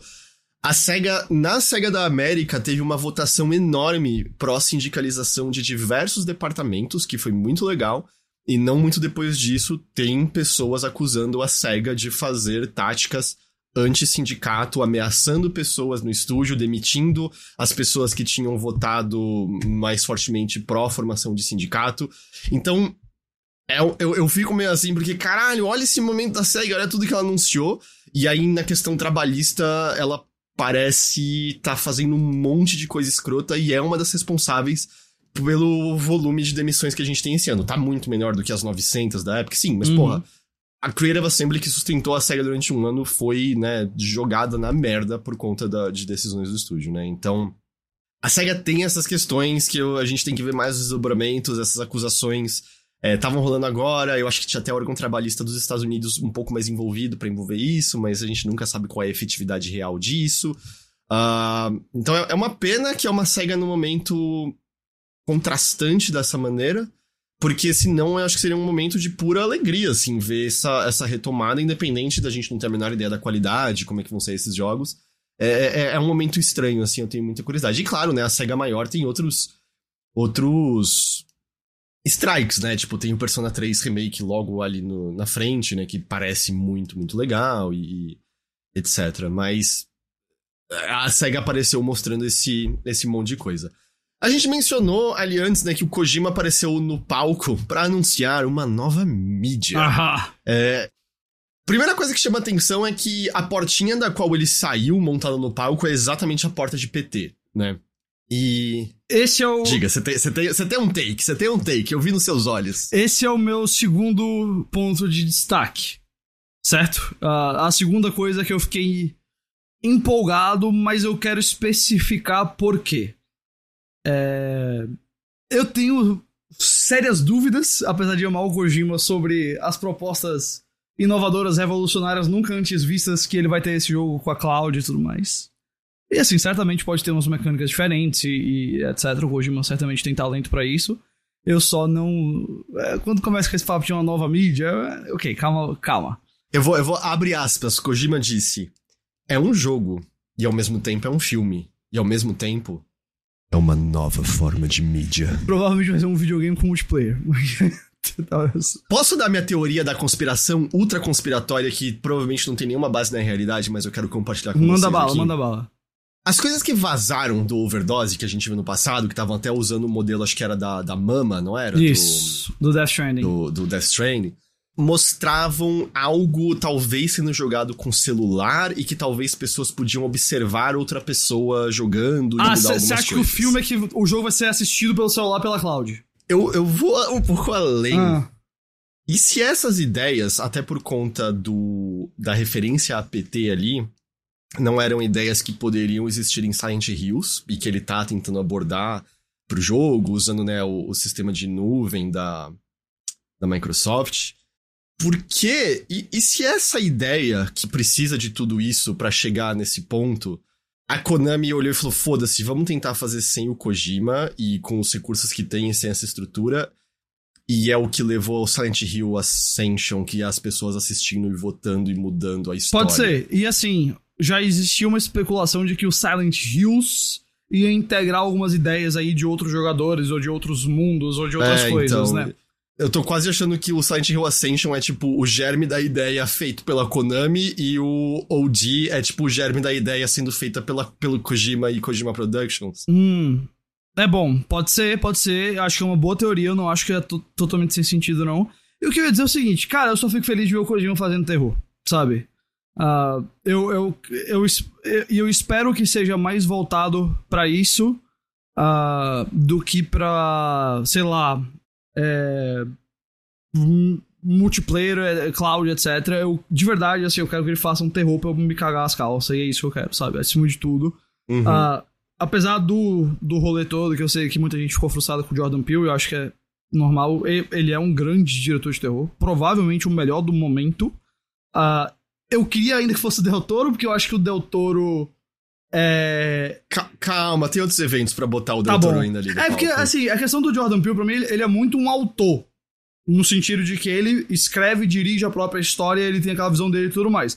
O Kojima também é. Então, me traz sérias dúvidas do quanto a gente vai ter de uma visão que não é a do Kojima. O Del Toro, apesar de ter todas aquelas visões, muitas das visões dele, ele, ele manifesta às vezes só em desenho, em arte, em coisa pra. Uhum. que é mais fácil de você aplicar em outro lugar. Então você junta um cara desse com o Jiu-Jitsu, você tinha um Silent Hills e tal. Então, pô, eu gostaria até que o. E é como você falou, mas como você falou, ainda tem espaço para o Del Toro aparecer aí. E a- até tirando uma dúvida, acho que o Wes que falou aqui, tipo, pera, mas Death Stranding 2 não existe. O Kojima tá, a Kojima Productions tá fazendo esses dois É. jogos, né? O OG é um projeto com Xbox, Microsoft, que usa, né, a, Azure, que é o, todo o lance de nuvem lá, né, o, a fazenda de servidores da, da Microsoft, e, e esse jogo é pensado pra isso, então ele vai ser exclusivo e tudo mais. É, mas Death Stranding 2 também está em desenvolvimento. E aí também lembrando, né? Se o Deadman retornar, o Del Toro está em Death Stranding 2, né? É Era isso. Deadman, não é que chamava? Eu o- acho que ele era o Deadman, né? Era, era isso, né? Ahn, mas é, aí foi, né? Foi o Kojima falar, né, da, da, da nova mídia, mas é isso, é, o, é um jogo pensado para funcionar com o auxílio da nuvem. A gente viu alguns dos atores que estarão presentes no jogo, a Sofia Lillis, Hunter Schafer, o Dokier, e aí apareceu né, o Jordan Peele no palco, Do- que a gente O mencionou. Dokier famoso por interpretar o vilão de Bacurau. Uhum, uhum. É, e as pessoas estão falando, né? Claro que o Kojima viu Bacurau. Ah, Mas é que o claro. Dokir já tinha uma carreira Ah, antes não, do é, Bacurau. é, mas eu acho que o Kojima até já tweetou. Já tweetou. Ah, ele tweetou? O Bacurau. Você quer abrir um parênteses aqui? Ah, Quantos você quiser. O VG247 foi atrás da Bethesda pra ter a resposta sobre a exclusividade de Blade no Xbox. e a Bethesda se recusou a comentar. É só isso. Curioso, né? É, eu continuo achando que é mais provável ser exclusivo, mas tiveram uma chance de matar e não mataram, então vamos ver. É, é que a gente sabe que se a Microsoft conseguisse disponibilizar, sei lá, esse jogo tendo Game Pass em outras plataformas, ela quer, ah, certo? Sim. Esse é meio a, a ideia deles. E como esse jogo tá muito então, distante, vai ter muito tempo pra muita coisa é, mudar, sabe? É, é, é, é, isso é verdade, isso é verdade. Uh, mas do, o Dual D é isso, né? Parece que ainda tá longe da gente ver alguma coisa. Mas a gente sabe, é o Kojima, assim, independente de você gostar dos jogos dele, você vai ver uns trailers muito da hora, de tempos em tempos, em eventos, com ele aparecendo para mostrar as coisas eu e coisas assim. já né? falei e continuo falando. Adoro a rotina de lançamento de filmes do Kojima, tá bom? É, de filmes, ó. É, é porque os trailers são basicamente filmes mesmo, e assim. É, Adoro e tô muito animado para ter isso com dois jogos ao mesmo tempo. É muito feliz. Pode mandar bala. Sobre o jogo ser bom ou não, a gente tem muito para ver ainda, tá? Mas eu adoro. Ah, sim, é. Mas eu adoro Peraí, o ciclo de lançamento. Ghosts. Ah. Sobre o jogo ser bom? Ah, cara, eu. Você não quer dizer sobre a nova ah, mídia ser boa? Ai, Jesus amado. É isso aí. tá bom. Uh, aí Kumi Nakamura subiu ao palco e, como sempre, que, que pessoa, né, um quentinho no né? coração, né? É, a gente viu um teaser do primeiro projeto do, do estúdio que ela montou depois de sair da Tango, né? A Ansin.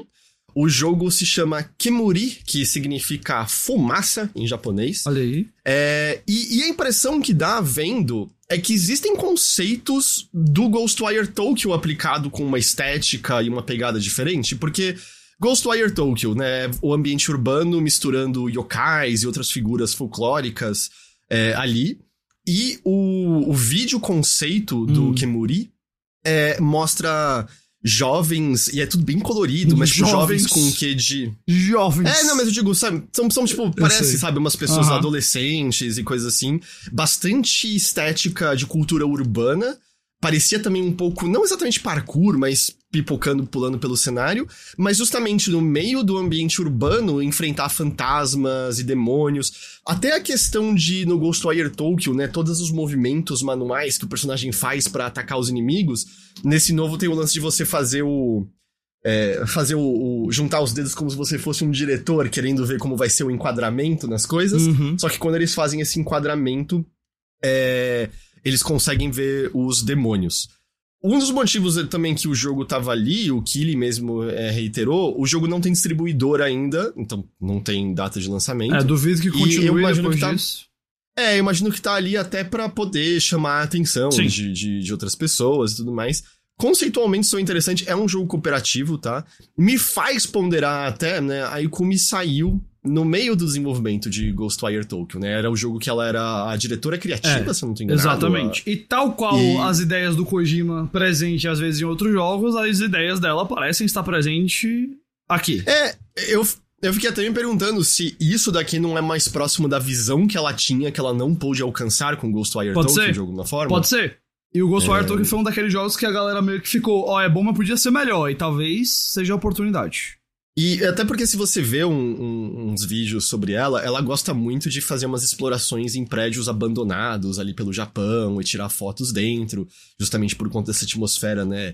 Um pouco assustadora, fantasmagórica. Então essa mistura do urbano com o com o fantasma, pelo menos pegando esses dois últimos jogos dela, que tem mais, né, o dedo criativo dela, parece algo que a atrai bastante, né? Show de bola. É... Show de bola. Então, é, espero que, que ache, né, uma distribuidora ah, eu acho que vai. vai em frente. Eu acho que vai. Uh, o outro dev que esteve no palco foi o Sean Murray, da Hello Games. Vamos lá, mais é... um que eu tô aqui, ó. Tá escrito aqui. Te dizer, te dizer, eu não, né, eu não tô dizendo que o Sean Murray foi inocente em toda a merda que aconteceu lá no No Man's Sky. Mas, obviamente, o assédio que ele recebeu na época é desproporcional, né? Tipo, o crime do cara foi fazer um jogo que não era muito bom no lançamento. Hum.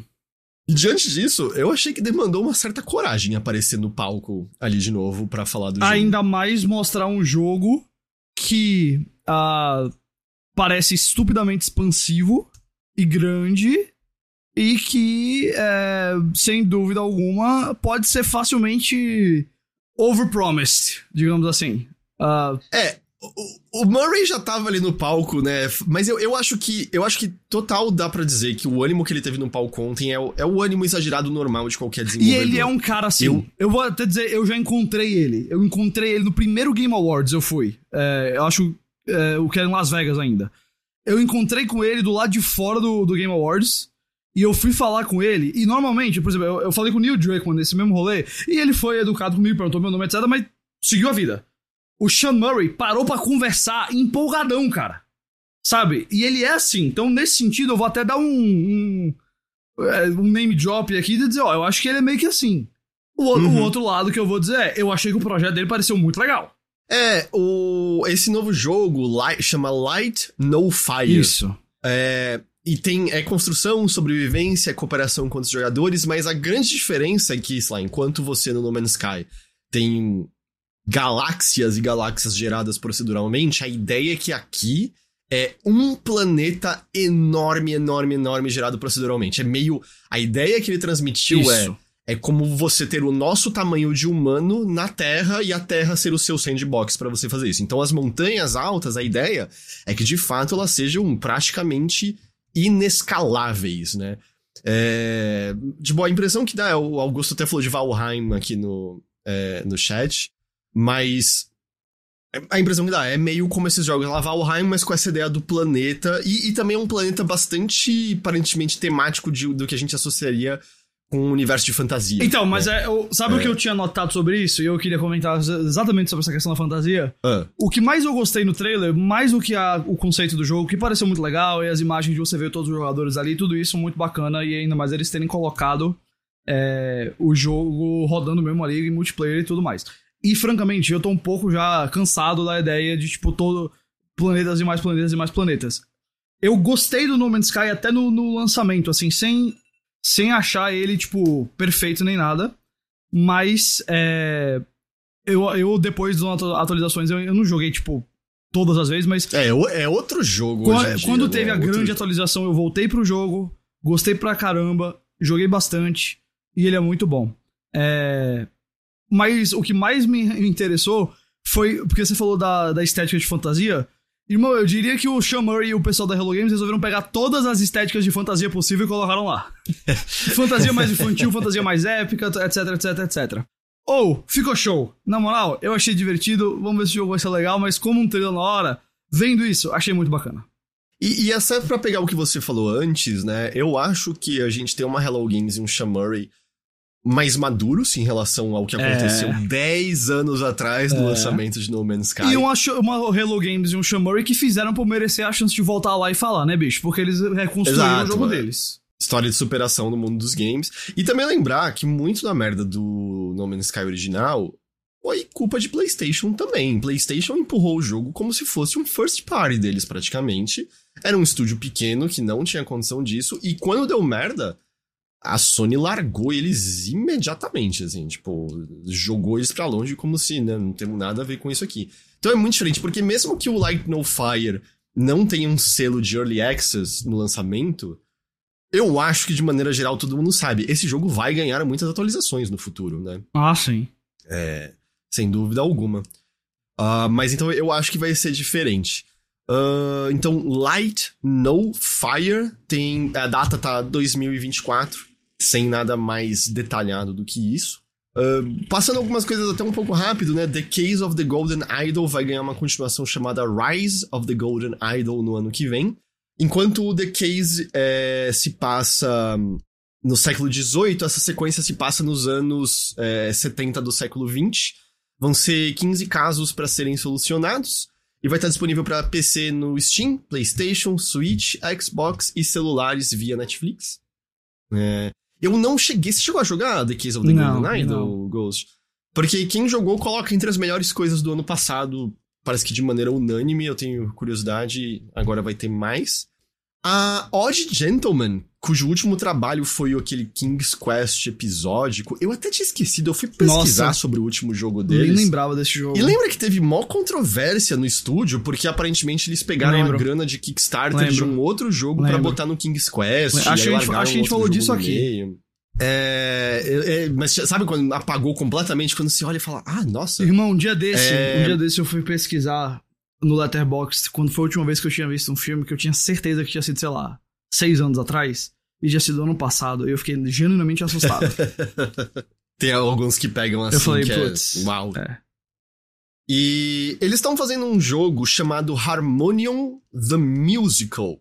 E o que é chamativo, eles estão descrevendo como uma jornada musical acessível. A protagonista, ela hum, é surda, ou, ou pelo menos deficiente auditiva. Eu, eu tava pesquisando pra não falar merda, eu entendi que a diferença é surdez é quando você basicamente tem a perda auditiva plena. Hum. E deficiente auditivo, você é quando você mais tem ah, perda parcial da, da Hum. sua É, audição. eu suponho que deve ser parecido É. com um deficiente ah, visual e cego, eu não tenho certeza, E, e mas. cego. é.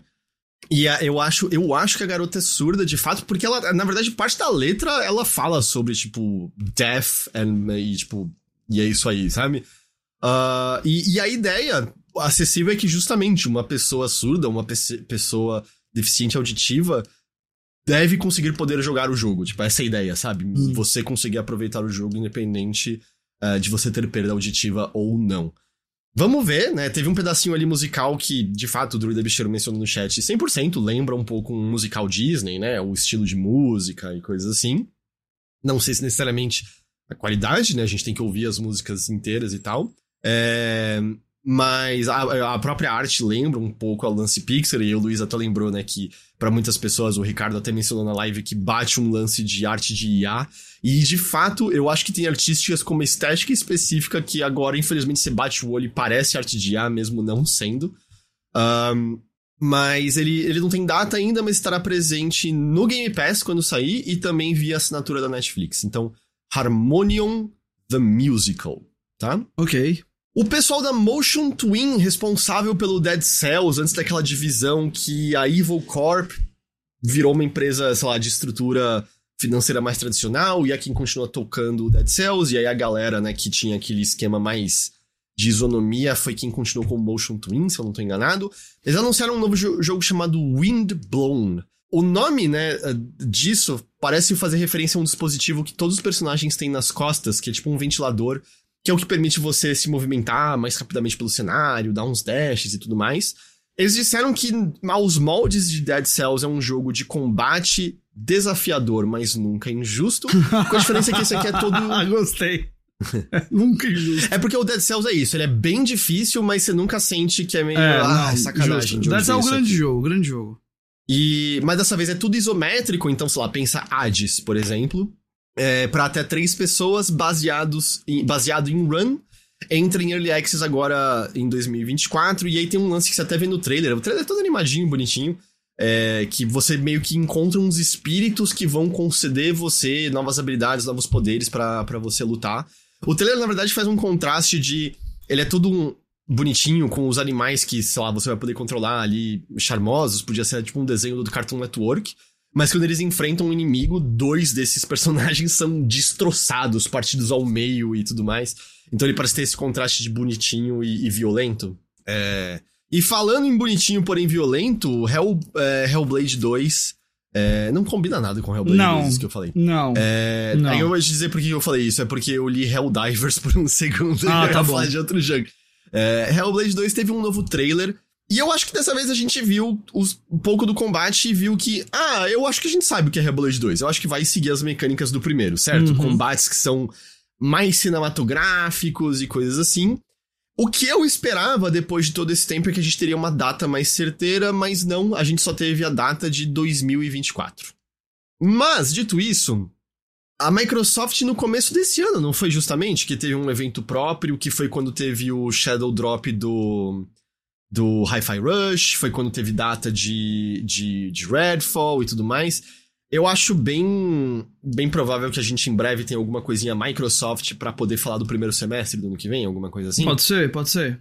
Ah, eu, eu cheguei a achar, eu mencionei pra você que ia ter o- alguma coisa aqui no Brasil, porque tinha um espaço ainda quando eu cheguei. É, Quando eu cheguei na montagem lá da CCXP, tinha um espaço enorme da própria Microsoft, né? Que ela teve painel e tudo mais, que, pelo que eu vi, foi um painel bem, bem estranho, mas tudo bem.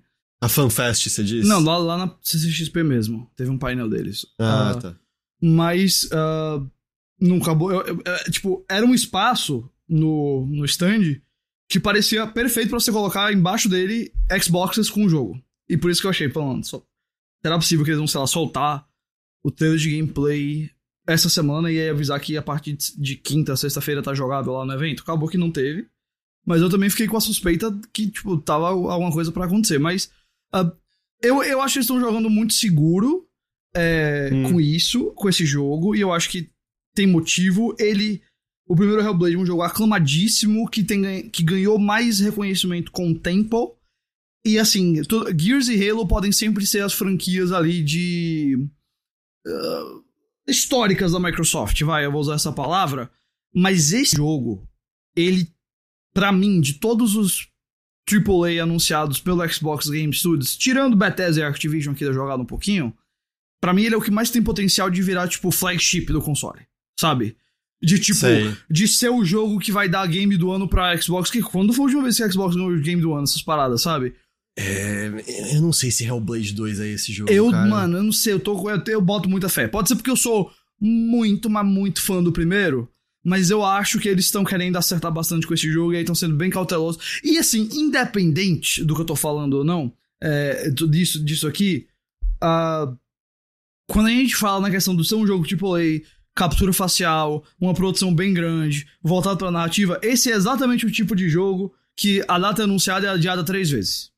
É exatamente esse tipo de jogo. Acontece com todos eles. Então talvez por isso eles estejam sendo tão cautelosos pra só dar uma data quando tiverem mais certeza. Uhum. É... Mas eu concordo com o que você falou. Eu até achei por eles trazerem a, a atriz da Senua pra cá. Pois, esqueci de mencionar mas isso. eu até achei que é, que eu achei que teria alguma coisa nova para falar do jogo, né? Mas, é, enfim, 2024. 15 anos depois do original, hum. Ghost. Você era uma criancinha quando isso aconteceu? Hum, infelizmente, com 15 anos eu já era um adolescente, cara. Eu não posso mais dizer que eu era criança. World of Meu Goo Deus vai ganhar uma continuação ano que vem. Como assim? Há 15 anos eu já era um adolescente. Enfim, perdão. Vamos lá. É, cara, eu lembro de jogar o World of Goo no WiiWare, lá pra, tipo, 2010, 2011, sei lá. Um, e, e, assim, parece uma continuação de World of Goo, no qual você vai grudar as melequinhas para fazer estruturas e tudo mais. O primeiro jogo é ótimo, eu adorava na época. Mas a gente viu algumas novas coisas como deformação de terreno. Eu não lembro se tinha dinâmica de fluido no original já. Provavelmente tinha. Todo jogo indie queria fazer alguma coisa com dinâmica de fluido naquela época. É, mas eu, eu fico animado e ele tem uma estética e mesmo tipo de música.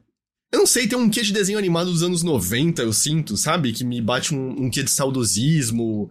É, que, que me agrada muito esteticamente, tudo que eu vejo ali em World of Goo. Então, ano que vem, World of Goo 2. É... A House House, a criadora do Untitled Goose Game, mostrou seu novo trabalho com data só pra 2025. É, chama Big grande, Walk grande e... título. Tá bom, só pra começar, só um esse parênteses. Adorei um jogo que chama Big Walk. Adorei. e você controla uns seres curiosos que todo mundo falou que parecia o Pingu, porque de fato eles falam que nem o Pingu, né? É Só o é biquinho fazendo tipo, mesmo, tipo cara. umas ondulações para frente e pra trás é e mesmo. tal. E eu falei, o jogo inteiro passa uma vibe que você tá jogando um dos desenhos que passava no Gloob Gloob. Você não vai lembrar disso, não. Post. É... Mas a nota de divulgação fala que o jogo é um Walker Talker, né? Um jogo de andar e falar. E eu acho que também tem uma brincadeirinha com Walkie Talk, né? É, porque ele diz que os jogadores vão trabalhar juntos para resolver quebra-cabeças e outros desafios pelo mundo, só que você vai ter que usar ferramentas e diferentes para poder se comunicar com os outros jogadores. Eu acho que a grande coisa é que você, sei lá, alguém chato pode roubar ligando o Discord, mas eu acho que a ideia é que dentro do jogo a comunicação é mais limitada. Que nem quando a gente jogou Journey, todo mundo dava bip, bip, bip, e de repente tava dialogando Era. com a outra pessoa Era. que apareceu ali de, com certa é, proficiência. Uh, então, pô, interessante, mas só 2025, só 2025. é um jogo que Kojima aprovaria, perguntou Luiz. Eu acho que é um Strange Game, hein? Eu acho que é um, é um Strange Game, sim, Big Walk. Ah, eu adorei esse trailer, tá? Ele não tá um dos meus cinco aqui, mas eu adorei, achei muito engraçado e.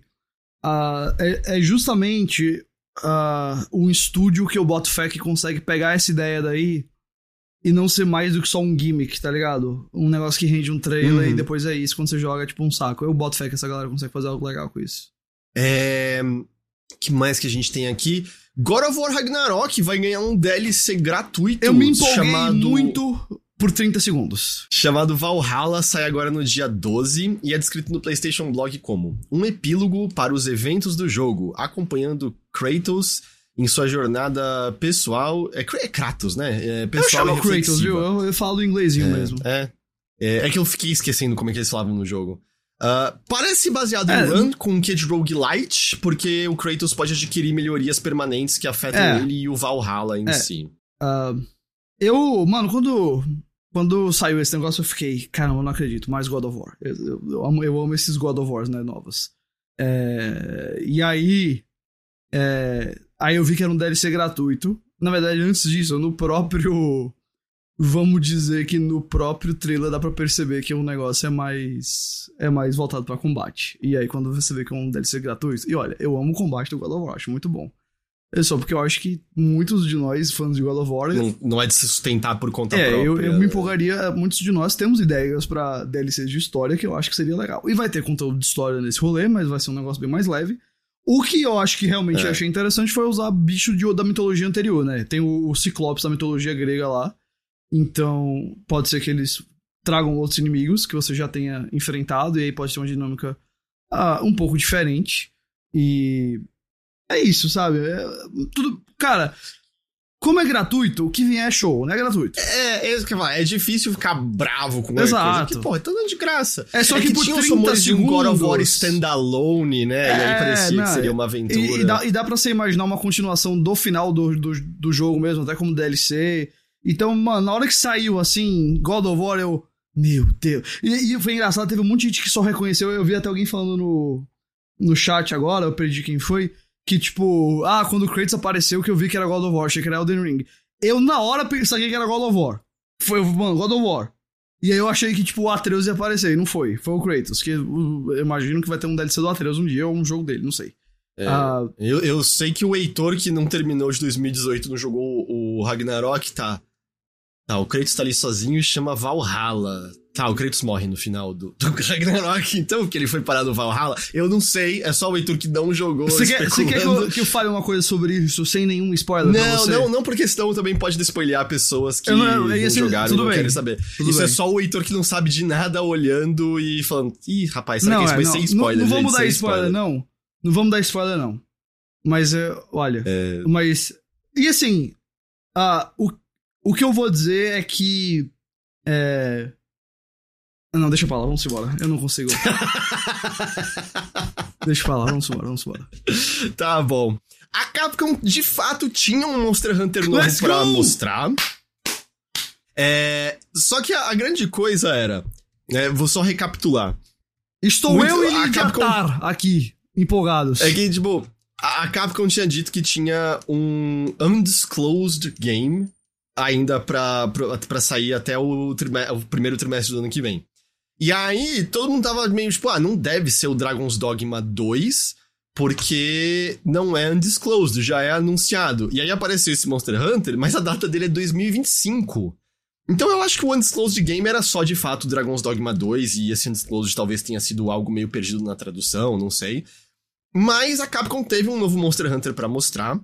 E eu acho que é o primeiro que é exclusivo dessa nova geração, certo? É só PS5, é. Series e PC. E um Monster uh, Hunter que parece na linha do Monster Hunter World. É, é. E, mas só 2025, vai demorar um tempo ainda aí. Chama Monster Hunter Wilds. E eu acho que a principal coisa que chamou a atenção no que a gente viu ali é que o cenário parece mais denso de animais e de vida e coisas assim. Sabe que ele me parece um rolê feito. Que eu, que eu sei que o World meio que é o mesmo continente ali e tudo mais. Mas tal qual o da, o da Hello Games foi meio, menos um planeta. Menos vários planetas e mais um planeta grande. Esse teve para mim uma cara de menos as áreas e mais um negócio grandão que você vai transicionar de uma área para outra, sabe? É... Sei. Óbvio, acho que vai ter a base para você voltar e vai ter fast travel, etc. Mas. E eu não sei se a palavra seria mundo aberto, talvez sim, talvez eu esteja pensando demais nisso. Mas eu, eu, eu achei que, pela insistência em mostrar a continuidade da ação, eles queriam sugerir realmente um ambiente maior. E obviamente vai ser um ambiente maior porque é um console mais potente, etc. E, cara, eu adorei o World, achei um jogaço, foi o. eu nunca fui muito fã de Monster Hunter, mas ele eu, eu adorei. É, e esse eu achei, assim, simplesmente também fenomenal. É, o, o trailer, no sentido de, tipo, é isso que eu quero de Monster Hunter, sabe? Vi o Uhum. trailer e falei, estou lá no dia 1. é, então, nesse, esse é um dos meus destaques, um dos meus cinco. É, faltam dois agora, eu acho. É, e é isso aí. É, eu queria destacar, só mencionar também um jogo que chamou a atenção ali, que é o Tales of Kinzera Zao. Que é um plataforma side-scroller que é um. Ele, ele, tipo, é uma. Tem envolvimento bastante pessoal do Abubakar Salim, que é a voz do Bayek, por exemplo, no Assassin's Creed Origins. Ah, Ele tá naquela série Raised by Wolves também, da, da HBO. Uhum. E, e ele fala que é um, é um jogo meio homenagem ao pai dele, que, que já faleceu. É, tá sendo publicado pela EA Originals e tudo mais. E foi um momento eu achei bonito, porque você conseguia ver a emoção na voz do, do ator ali, né, no palco, falando sobre esse projeto extremamente pessoal e tal. O jogo pareceu legal. é, eu não sei se ele tem um quê de Metroidvania ou se ele é só mais ação 2D e tudo mais. Ah, mas eu, eu achei, eu, eu botaria como um destaque pra quem não viu, assiste o trailer depois, justamente por ter essa conexão emocional e aparentemente, pelo menos ali no palco, é, sincera. O, o, o Salim, em certo momento, você percebe que ele tava contendo a voz, sabe? Que ele tava segurando o choro, porque é algo que diz muito, muito pra ele. Então, eu, eu achei chamativo, eu achei, eu achei bonito, eu, eu fiquei interessado. E o último destaque que eu coloquei aqui é que a Don't Nod acabou de lançar o Juzan, é, mostrou mais de Banishers e ainda teve coisas pra anunciar. Anunciaram Lost Records, Boom and Rage. Que a impressão que eu tive, eu não sei se você teve, é.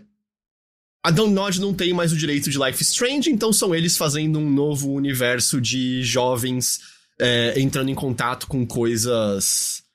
sei lá, Sobrenaturais. sobrenaturais. é. Que eles meio que já fizeram no Tell Me Why, né? Mas eles até di- dizem que esse é o primeiro jogo do universo Lost Records. Então eles é, têm intenção de aumentar isso. E a, a, a história, né? A, a premissa tem um quê de It, a coisa. Tem um quê até daquele, acho, aquele Chronicle, sabe? Que uns garotos Sim, encontram sim, um meteorito sim, e sim. ganham superpoderes. Poder Porque- sem limites no Brasil. É um. É bom esse filme. Esse filme É é, bom, é bom. é legal. É bom. É, porque o que acontece é que esse grupo de adolescentes encontra algo misterioso na floresta, a gente só vê uma luz é, violeta na cara deles, lembra muito até, sabe, aquela. a, a cor de fora do espaço, da- aquela adaptação do conto Uhum. do. Do Lovecraft. Do que Lovecraft. Tem o Nicolas Cage. É, e algo acontece com, com, com eles nisso. E a gente sabe que o jogo vai saltar aparentemente ali entre os anos 90, quando eles são adolescentes, e acho que 15 ou 20 anos depois na vida adulta, porque houve consequências desses eventos de quando eles encontraram algo misterioso na floresta. Hum. É uma premissa intrigante, certo? É, É, uma premissa que faz você querer saber mais.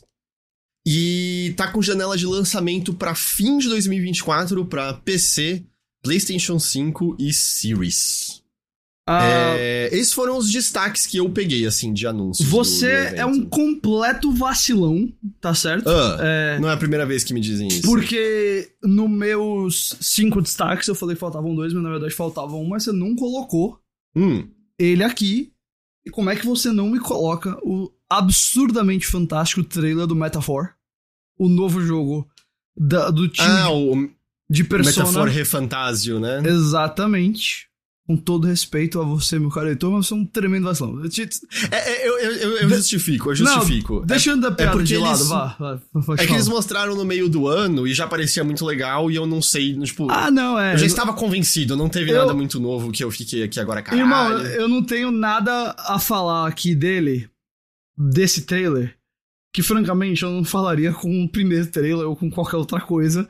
E, mano, esse jogo pra mim é um jogo que, na hora que você me fala Atlus, o Soejima e o Shoji Meguro fazendo, acabou, velho. Eu tô lá, entendeu? Não precisa mais nada. É, o talento desse time, que é o, os cabeças de departamento são os mesmos do é, Persona 3, Persona 4, Persona, Persona, né? 5.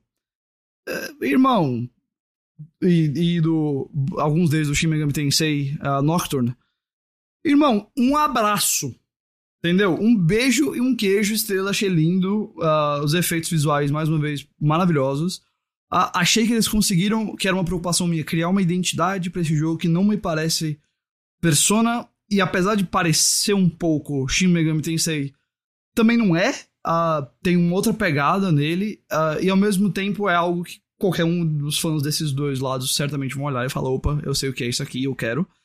E a, o que eu quero da Atlas, assim, mais do que revoluções, francamente, de gameplay, é o trabalho de história, de personagem e a, a criação do mundo. Esteticamente, uhum. conceitualmente, tudo. Então, nesse sentido, brother, eu tô muito, muito, muito animado por esse jogo. O trailer foi muito bom. Teve um trailer do Persona 3 Reload também, que eu, obviamente. Tá logo aí também. É, logo aí em fevereiro. fevereiro. E eu não preciso dizer muito. É, Persona 3 é um dos melhores jogos do mundo para mim. E o remake parece estar trazendo ele pra atualidade. Mas a uh, uh, Metaphor, sem dúvida, assim, me parece algo bem bacana e eu acho que ele vai, vai, vai ser um projeto bem grandão da Atlas, assim, os cenários que eles mostram aí são, e as interações com os personagens parece um negócio bem grande mesmo. Aí é isso, mas, mas eu, eu entendo porque você não colocou e, e é, é normal. É, é só porque pra mim já tá. Eu já estava no, no, claro, no é, do meio do ano, sabe? É, Foi só mais isso. Não precisam mostrar mais nada. Se esse jogo saísse amanhã, eu, eu não preciso saber mais nada. É, é, isso. Eu queria só citar aqui, o Fábio colocou aqui um tweet do Jeff Keighley, hum. que ele diz. Eu concordo que a música tava tocando rápido demais para os ganhadores de prêmios esse ano. E eu pedi pro nosso, nossa equipe dar uma relaxada com essa regra com o avançar do evento, né, durante a noite. Ninguém foi de fato cortado, mas é algo que a gente vai pensar seguindo em frente. Eu não senti que essa regra foi relaxada no é, decorrer da noite, e eu, eu acho que pessoas foram cortadas sim, isso é besteira.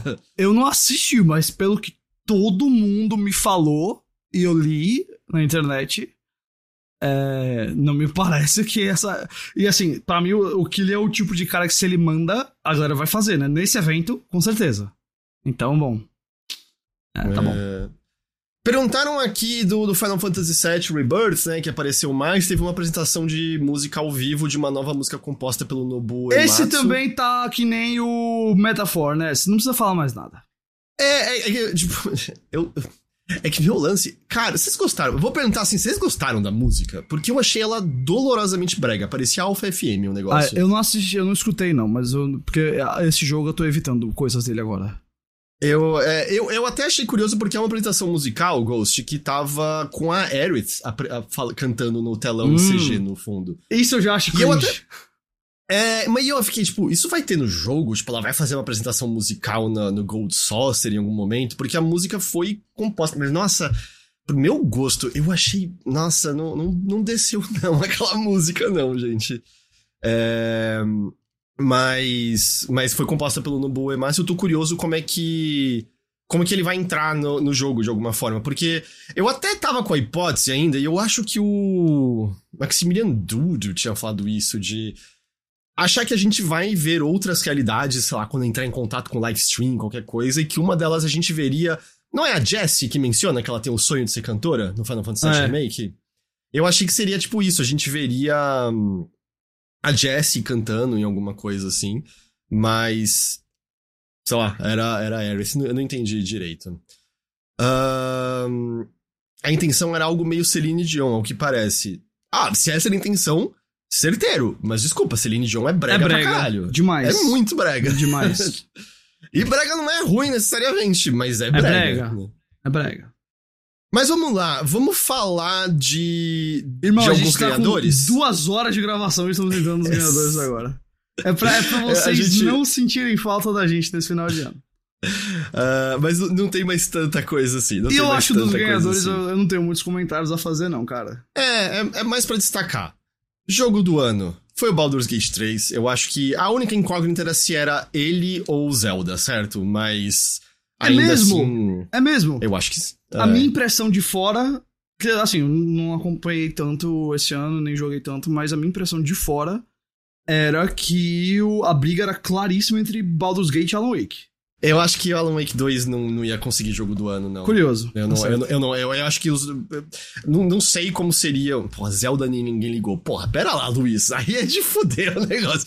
Eu acho que Zelda é tranquilamente o segundo jogo favorito das pessoas no ano, assim, de maneira mais, mais expressiva. Como eu não joguei o É. Baldur's Gate, eu vou dizer, ele é o meu favorito e. Eu, eu vou dizer, até por, por questão numérica, muito mais pessoas jogaram Zelda do que Alan Wake 2. Muito, muito mais. É, Mas, mas foi o Baldur's Gate. Eu acho que era o jogo pra ganhar esse ano mesmo, sabe? Eu acho que é. É difícil assim. Ah, ele é objetivamente o melhor. Eu não sei, porque eu gosto muito de todas as coisas que estavam ali, sabe? Alan Wake 2, o Zelda, o. O que que tava concorrendo mais ali jogo do ano, sem ser o Homem-Aranha? É... Resident Evil 4 Remake? Resident Evil 4 maravilhoso, mas eu acho que o Baldur's Gate 3, sem dúvida, era o jogo, né, pra, pra ganhar. Eu acho que tem algumas coisas emblemáticas da vitória dele, né? É um estúdio que não é de capital aberto, é um estúdio independente que, que tipo, independente, óbvio, ele é gigantesco, ele tem muito dinheiro, não tô dizendo que ele é independente como um estúdio pequeno. Mas é um estúdio independente que conseguiu fazer isso. Até onde a gente sabe, foi um estúdio que conseguiu respeitar bastante a questão de crunch dos seus desenvolvedores. Ahn, é um estúdio que fez um RPG cabeçudo, é, que vendeu pra caralho e levou o prêmio de jogo do ano nessa premiação, ah, sendo que outros jogos mainstream, há tipo uma década, estúdios estão dizendo que não pode mais ser cabeçudo desse jeito, que se for cabeçudo desse jeito não vende e tal. E, e tá aqui mostrando, não, as pessoas querem essa complexidade, as pessoas querem essa riqueza, as pessoas desejam é, se aventurar por esse tipo de coisa. Eu acho que muito do que ajuda ele é o verniz, né, que faz as pessoas não ficarem assustadas, porque o jogo é bonito, os personagens são interessantes e tal. Mas acho que era o jogo pra levar jogo do ano. É... Melhor direção de jogo, Alan Wake 2. Eu não sei o que direção de jogo quer dizer necessariamente aqui. Eu acho que é uma categoria meio aberta pra videogames, mas. Sei lá, eu entendo Alan Wake 2 nisso daqui, né? Não? Eu, é, eu não sei, eu não, não, não, não sou capaz de comentar, digamos assim.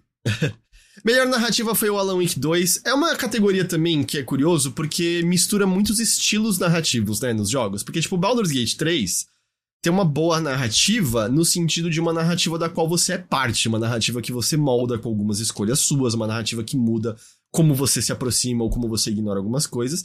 Enquanto a narrativa de Alan Wake 2 é uma narrativa muito mais linear, é uma narrativa que mistura, né, metalinguagem, diferentes estilos é, visuais. Então é muito difícil botar no mesmo saco tudo isso. Mas eu também entendo, eu acho que Alan Wake 2 é, é o jogo que melhor se destaca nisso. Alan Wake 2 também levou melhor direção de arte. A melhor música foi Final Fantasy XVI, que se tem uma coisa que esse jogo merece é, pela Fa- sua parte Final sonora. Fantasy e, e música é meio que justo. A trilha sonora desse jogo é de fato muito, muito boa. Melhor design foi o Hi-Fi Rush. Acho que merecido também, apesar que tudo que tava concorrendo tinha design de áudio maravilhoso, né? Tipo, porra, o Resident Evil 4, Dead Space, né? Todos têm design de áudio muito, muito bom. O New Newborn de Baldur's Gate 3 levou melhor performance, acho que era merecida também. Se levasse o Clive do Final Fantasy, eu também acho que que valia, eu acho que ele entrega muito bem.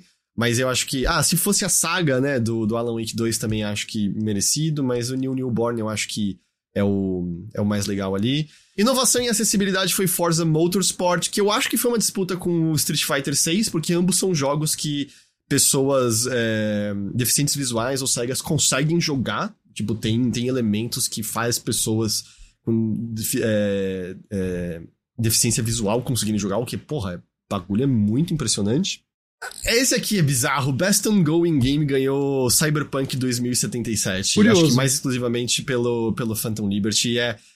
Eu entendo que no 2.0 é um jogo melhor, eu entendo que as pessoas gostam bastante de Phantom Liberty. Mas não é nem um jogo ongoing, certo? É um jogo que ganhou uma expansão. Foi isso. É, não é porque o jogo saiu quebrado e tá saindo patch constante pra adicionar e melhorar ele que faz com que ele seja ongoing. Eu, eu achei esquisito, ainda mais quando a própria CD Projekt já disse que esse é, essa expansão é o, o último conteúdo dele. Tipo, se tivesse. Não tem né, nenhuma premiação de melhor DLC, melhor expansão. Porque se tivesse, eu acho que era a categoria na qual se colocava Phantom Liberty ele provavelmente é, mereceria. Dead Cells é ongoing? Dead Cells eu acho que é ongoing, porque o jogo é atualizado o tempo todo com novidades e tudo mais, né? Eu não sei se ele ainda é ongoing ou se eles estão encerrando. Mas. Sei lá, eu achei. Eu não, eu não sei se Cyberpunk se encaixava aqui exatamente. Melhor jogo independente foi o Sea of Stars, era o que parecia que ia levar mesmo. É, eu não acho que é nem de perto o melhor jogo independente desse ano, mas eu acho que era, tinha cara que era o que ia receber mesmo.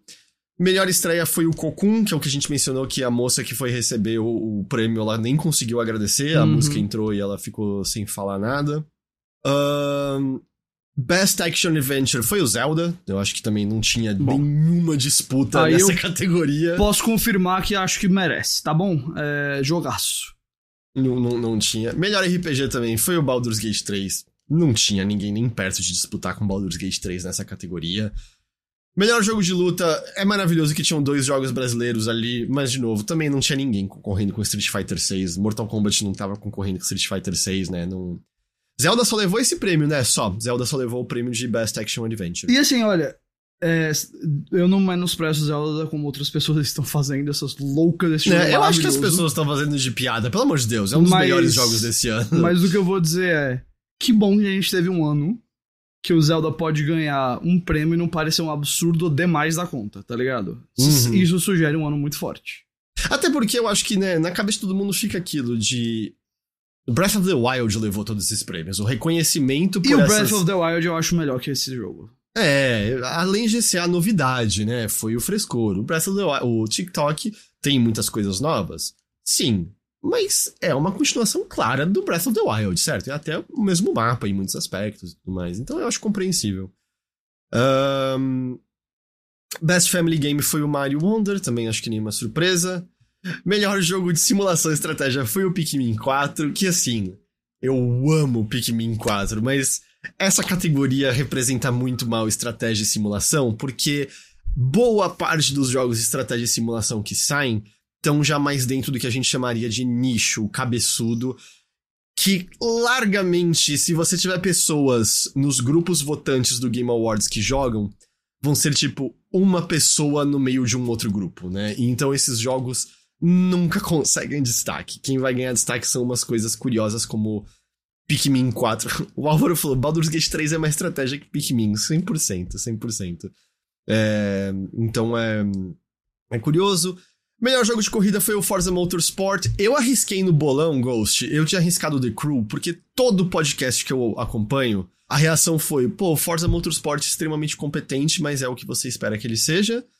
E várias pessoas dizendo: oh, mó divertido esse The Crew novo. É, não adiantou. Foi o Forza Motorsport o, o vencedor do negócio. É, E esses foram os principais. é, premiação. O Fábio falou, aliás, Heitor, fale sobre o desempenho lamentável do Overloader no bolão. Foi lamentável, foi lamentável. Eu justifico.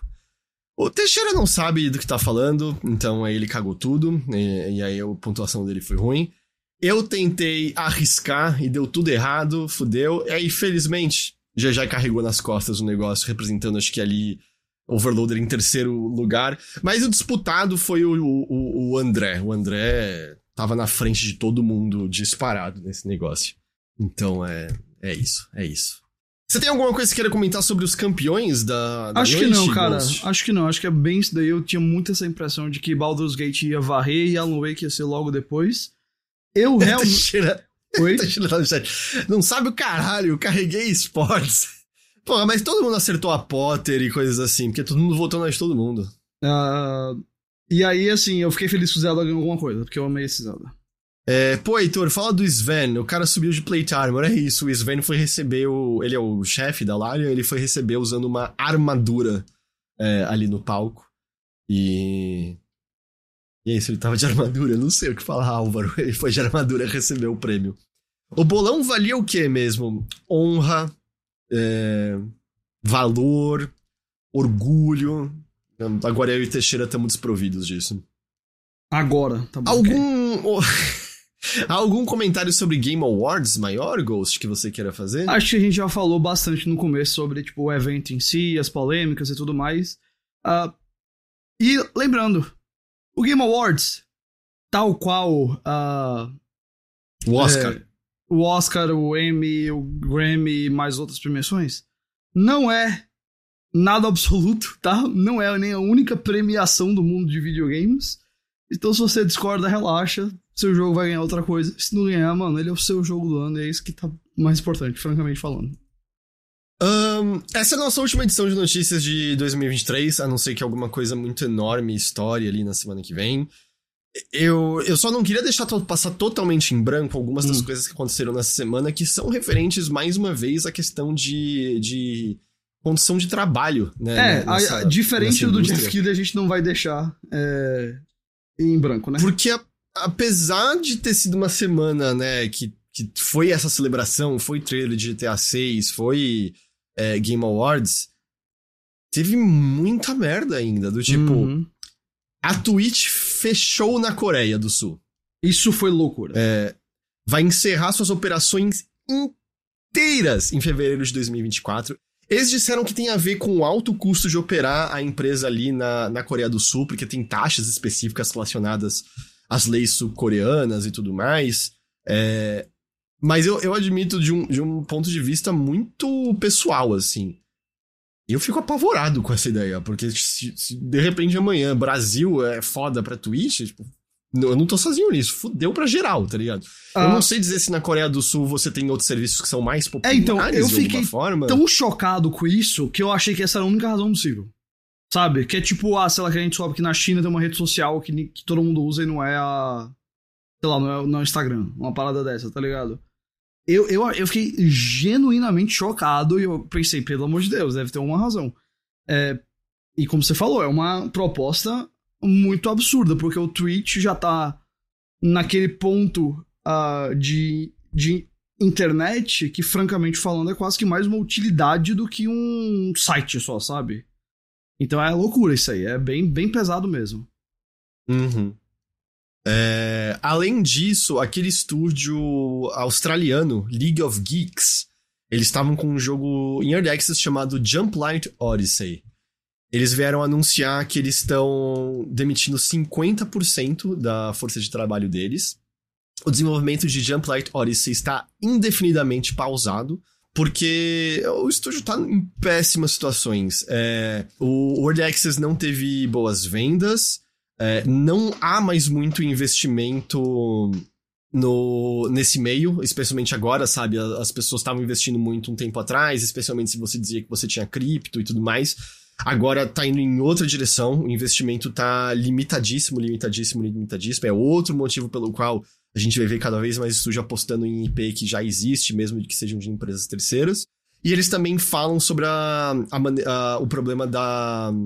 o câmbio alterando bastante entre os dólares australianos e os dólares americanos, que ferrou eles completamente e colocou eles nessa posição em que eles nem conseguem mais manter o custo de operação para chegar no 1.0 é, do jogo. Então foram aí 50% do estúdio na rua e mesmo o estúdio não tá de maneira nenhuma numa, numa situação boa, né?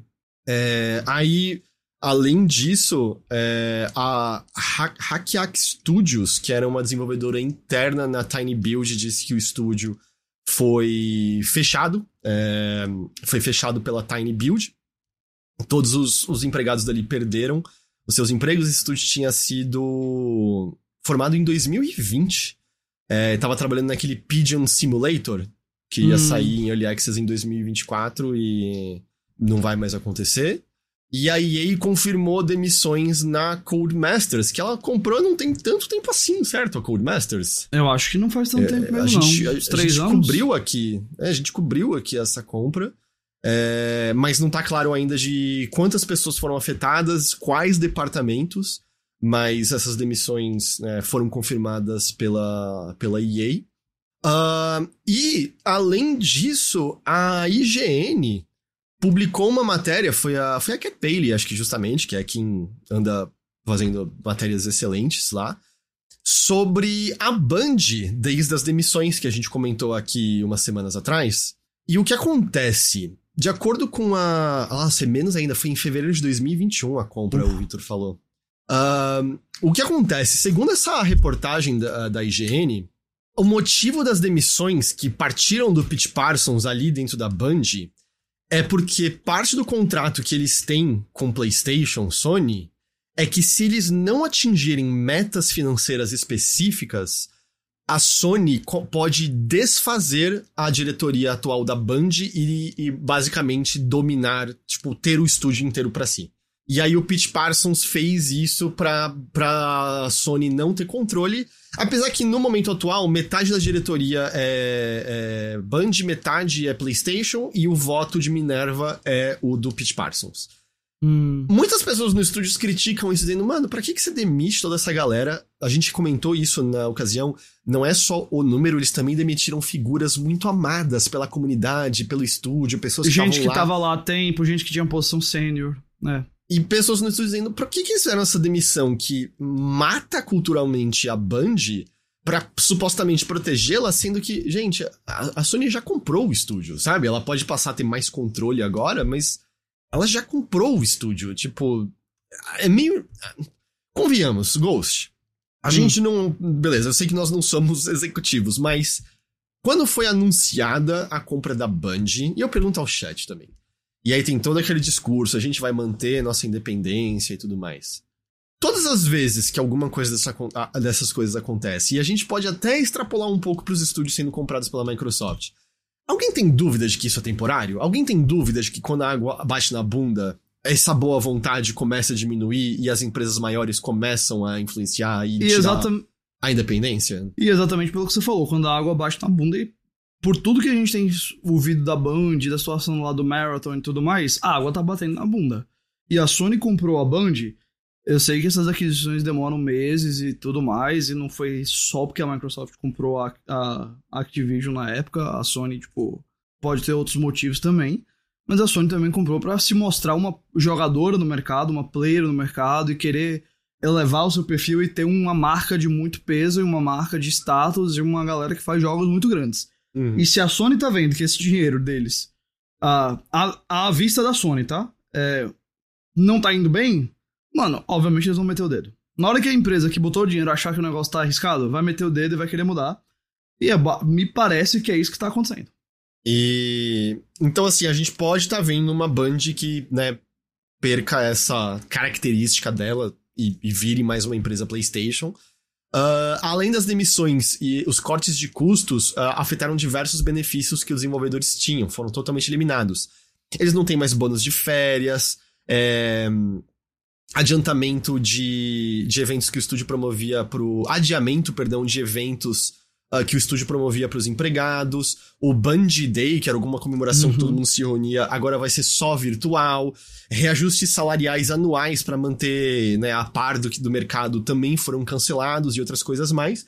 E claro, não é muito surpreendente, a IGN diz que a moral tá Obviamente. totalmente abalada lá, lá dentro. Embaixo. Até lá porque embaixo. muitas pessoas dizem que ao tentar falar com os seus superiores imediatos, né, os seus gerentes, não necessariamente diretoria, é, não tem nenhuma simpatia rolando, sabe, hum. da parte de cima.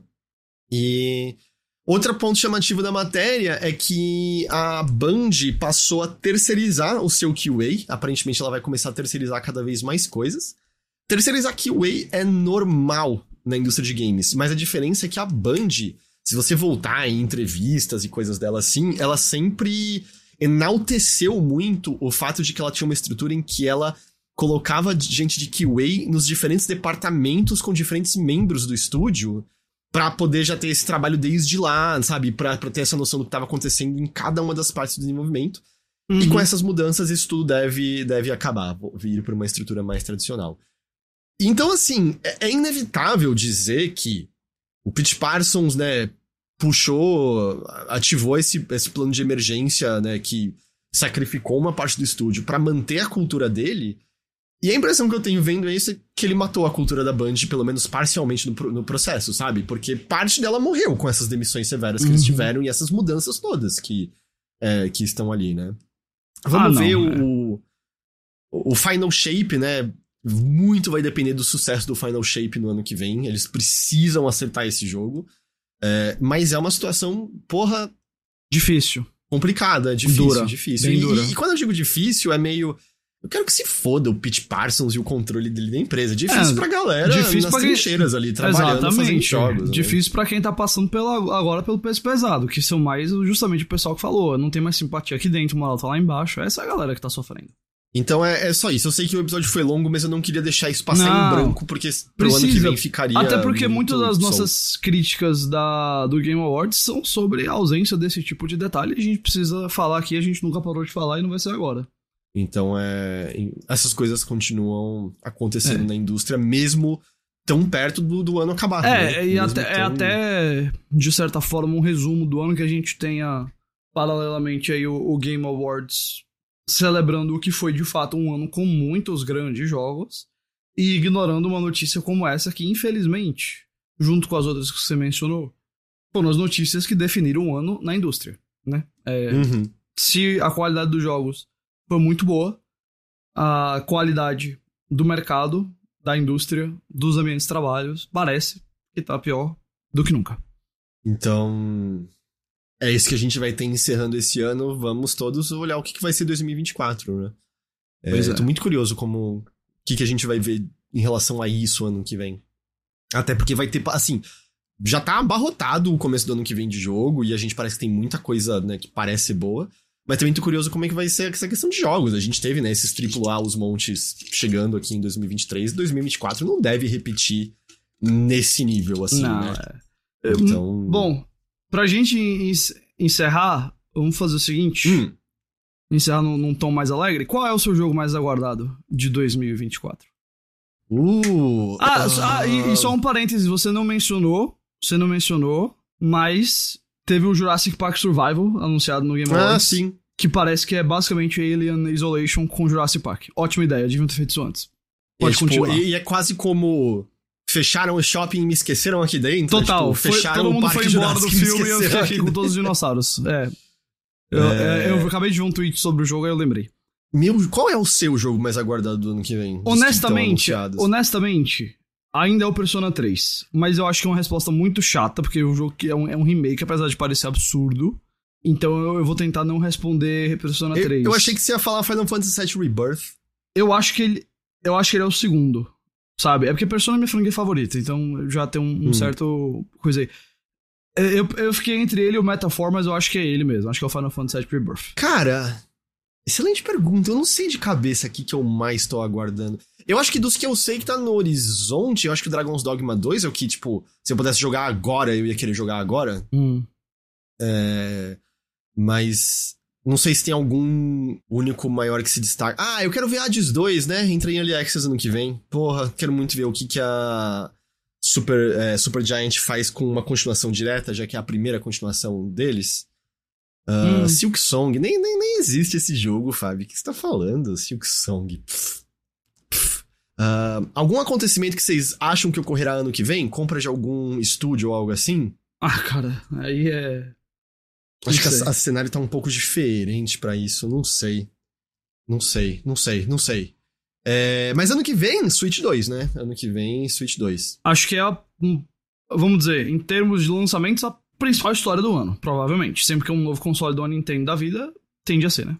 Dragon's Dogma 2 sai no mesmo dia que Rise of the Ronin. Vou dizer, a primeira vez que a gente viu Rise of the Ronin com ele na pipa, pareceu legal. O vídeo de ontem, Rise of the Ronin, não me pareceu bom. Eu não gostei do que eles mostraram do jogo ontem lá. É, cara, sei lá. Eu achei a parte do mundo aberto pareceu tão genérica e sem muita inspiração. Ah, eu adoraria um jogo de samurai de Ronin um pouco mais inspirado que o Ghost of Tsushima. Não no sentido da, da estética e da, sabe, cultura e nada, mas até de gameplay mesmo, assim. O gameplay do Ghost of Tsushima eu acho que às vezes fica chato. E uma pessoa Uhum. como a Tininja só fazer um gameplay mais divertido, mas de fato o trailer não me impressionou muito, não. É, não sei, não sei. Mas, Ghost, então é isso. Por 2023, eu acho que é isso de notícias. É, Você tem um último recado? Eu tenho. A semana passada teve, obviamente, a CCXP, então tudo da CCXP tá lá no, no chip.com.br. A gente já assistiu a 20 minutos do Duna, a gente já assistiu a mais de 15 minutos do Aquaman 2. Tudo isso a gente descreveu com opinião lá no Chip também.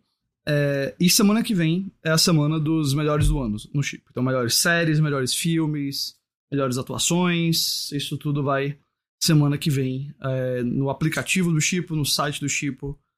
E baixem, se cadastrem, façam parte. É basicamente uma rede social para quem gosta de cinema e TV, que também tem críticas e notícias e todo o melhor conteúdo do mundo.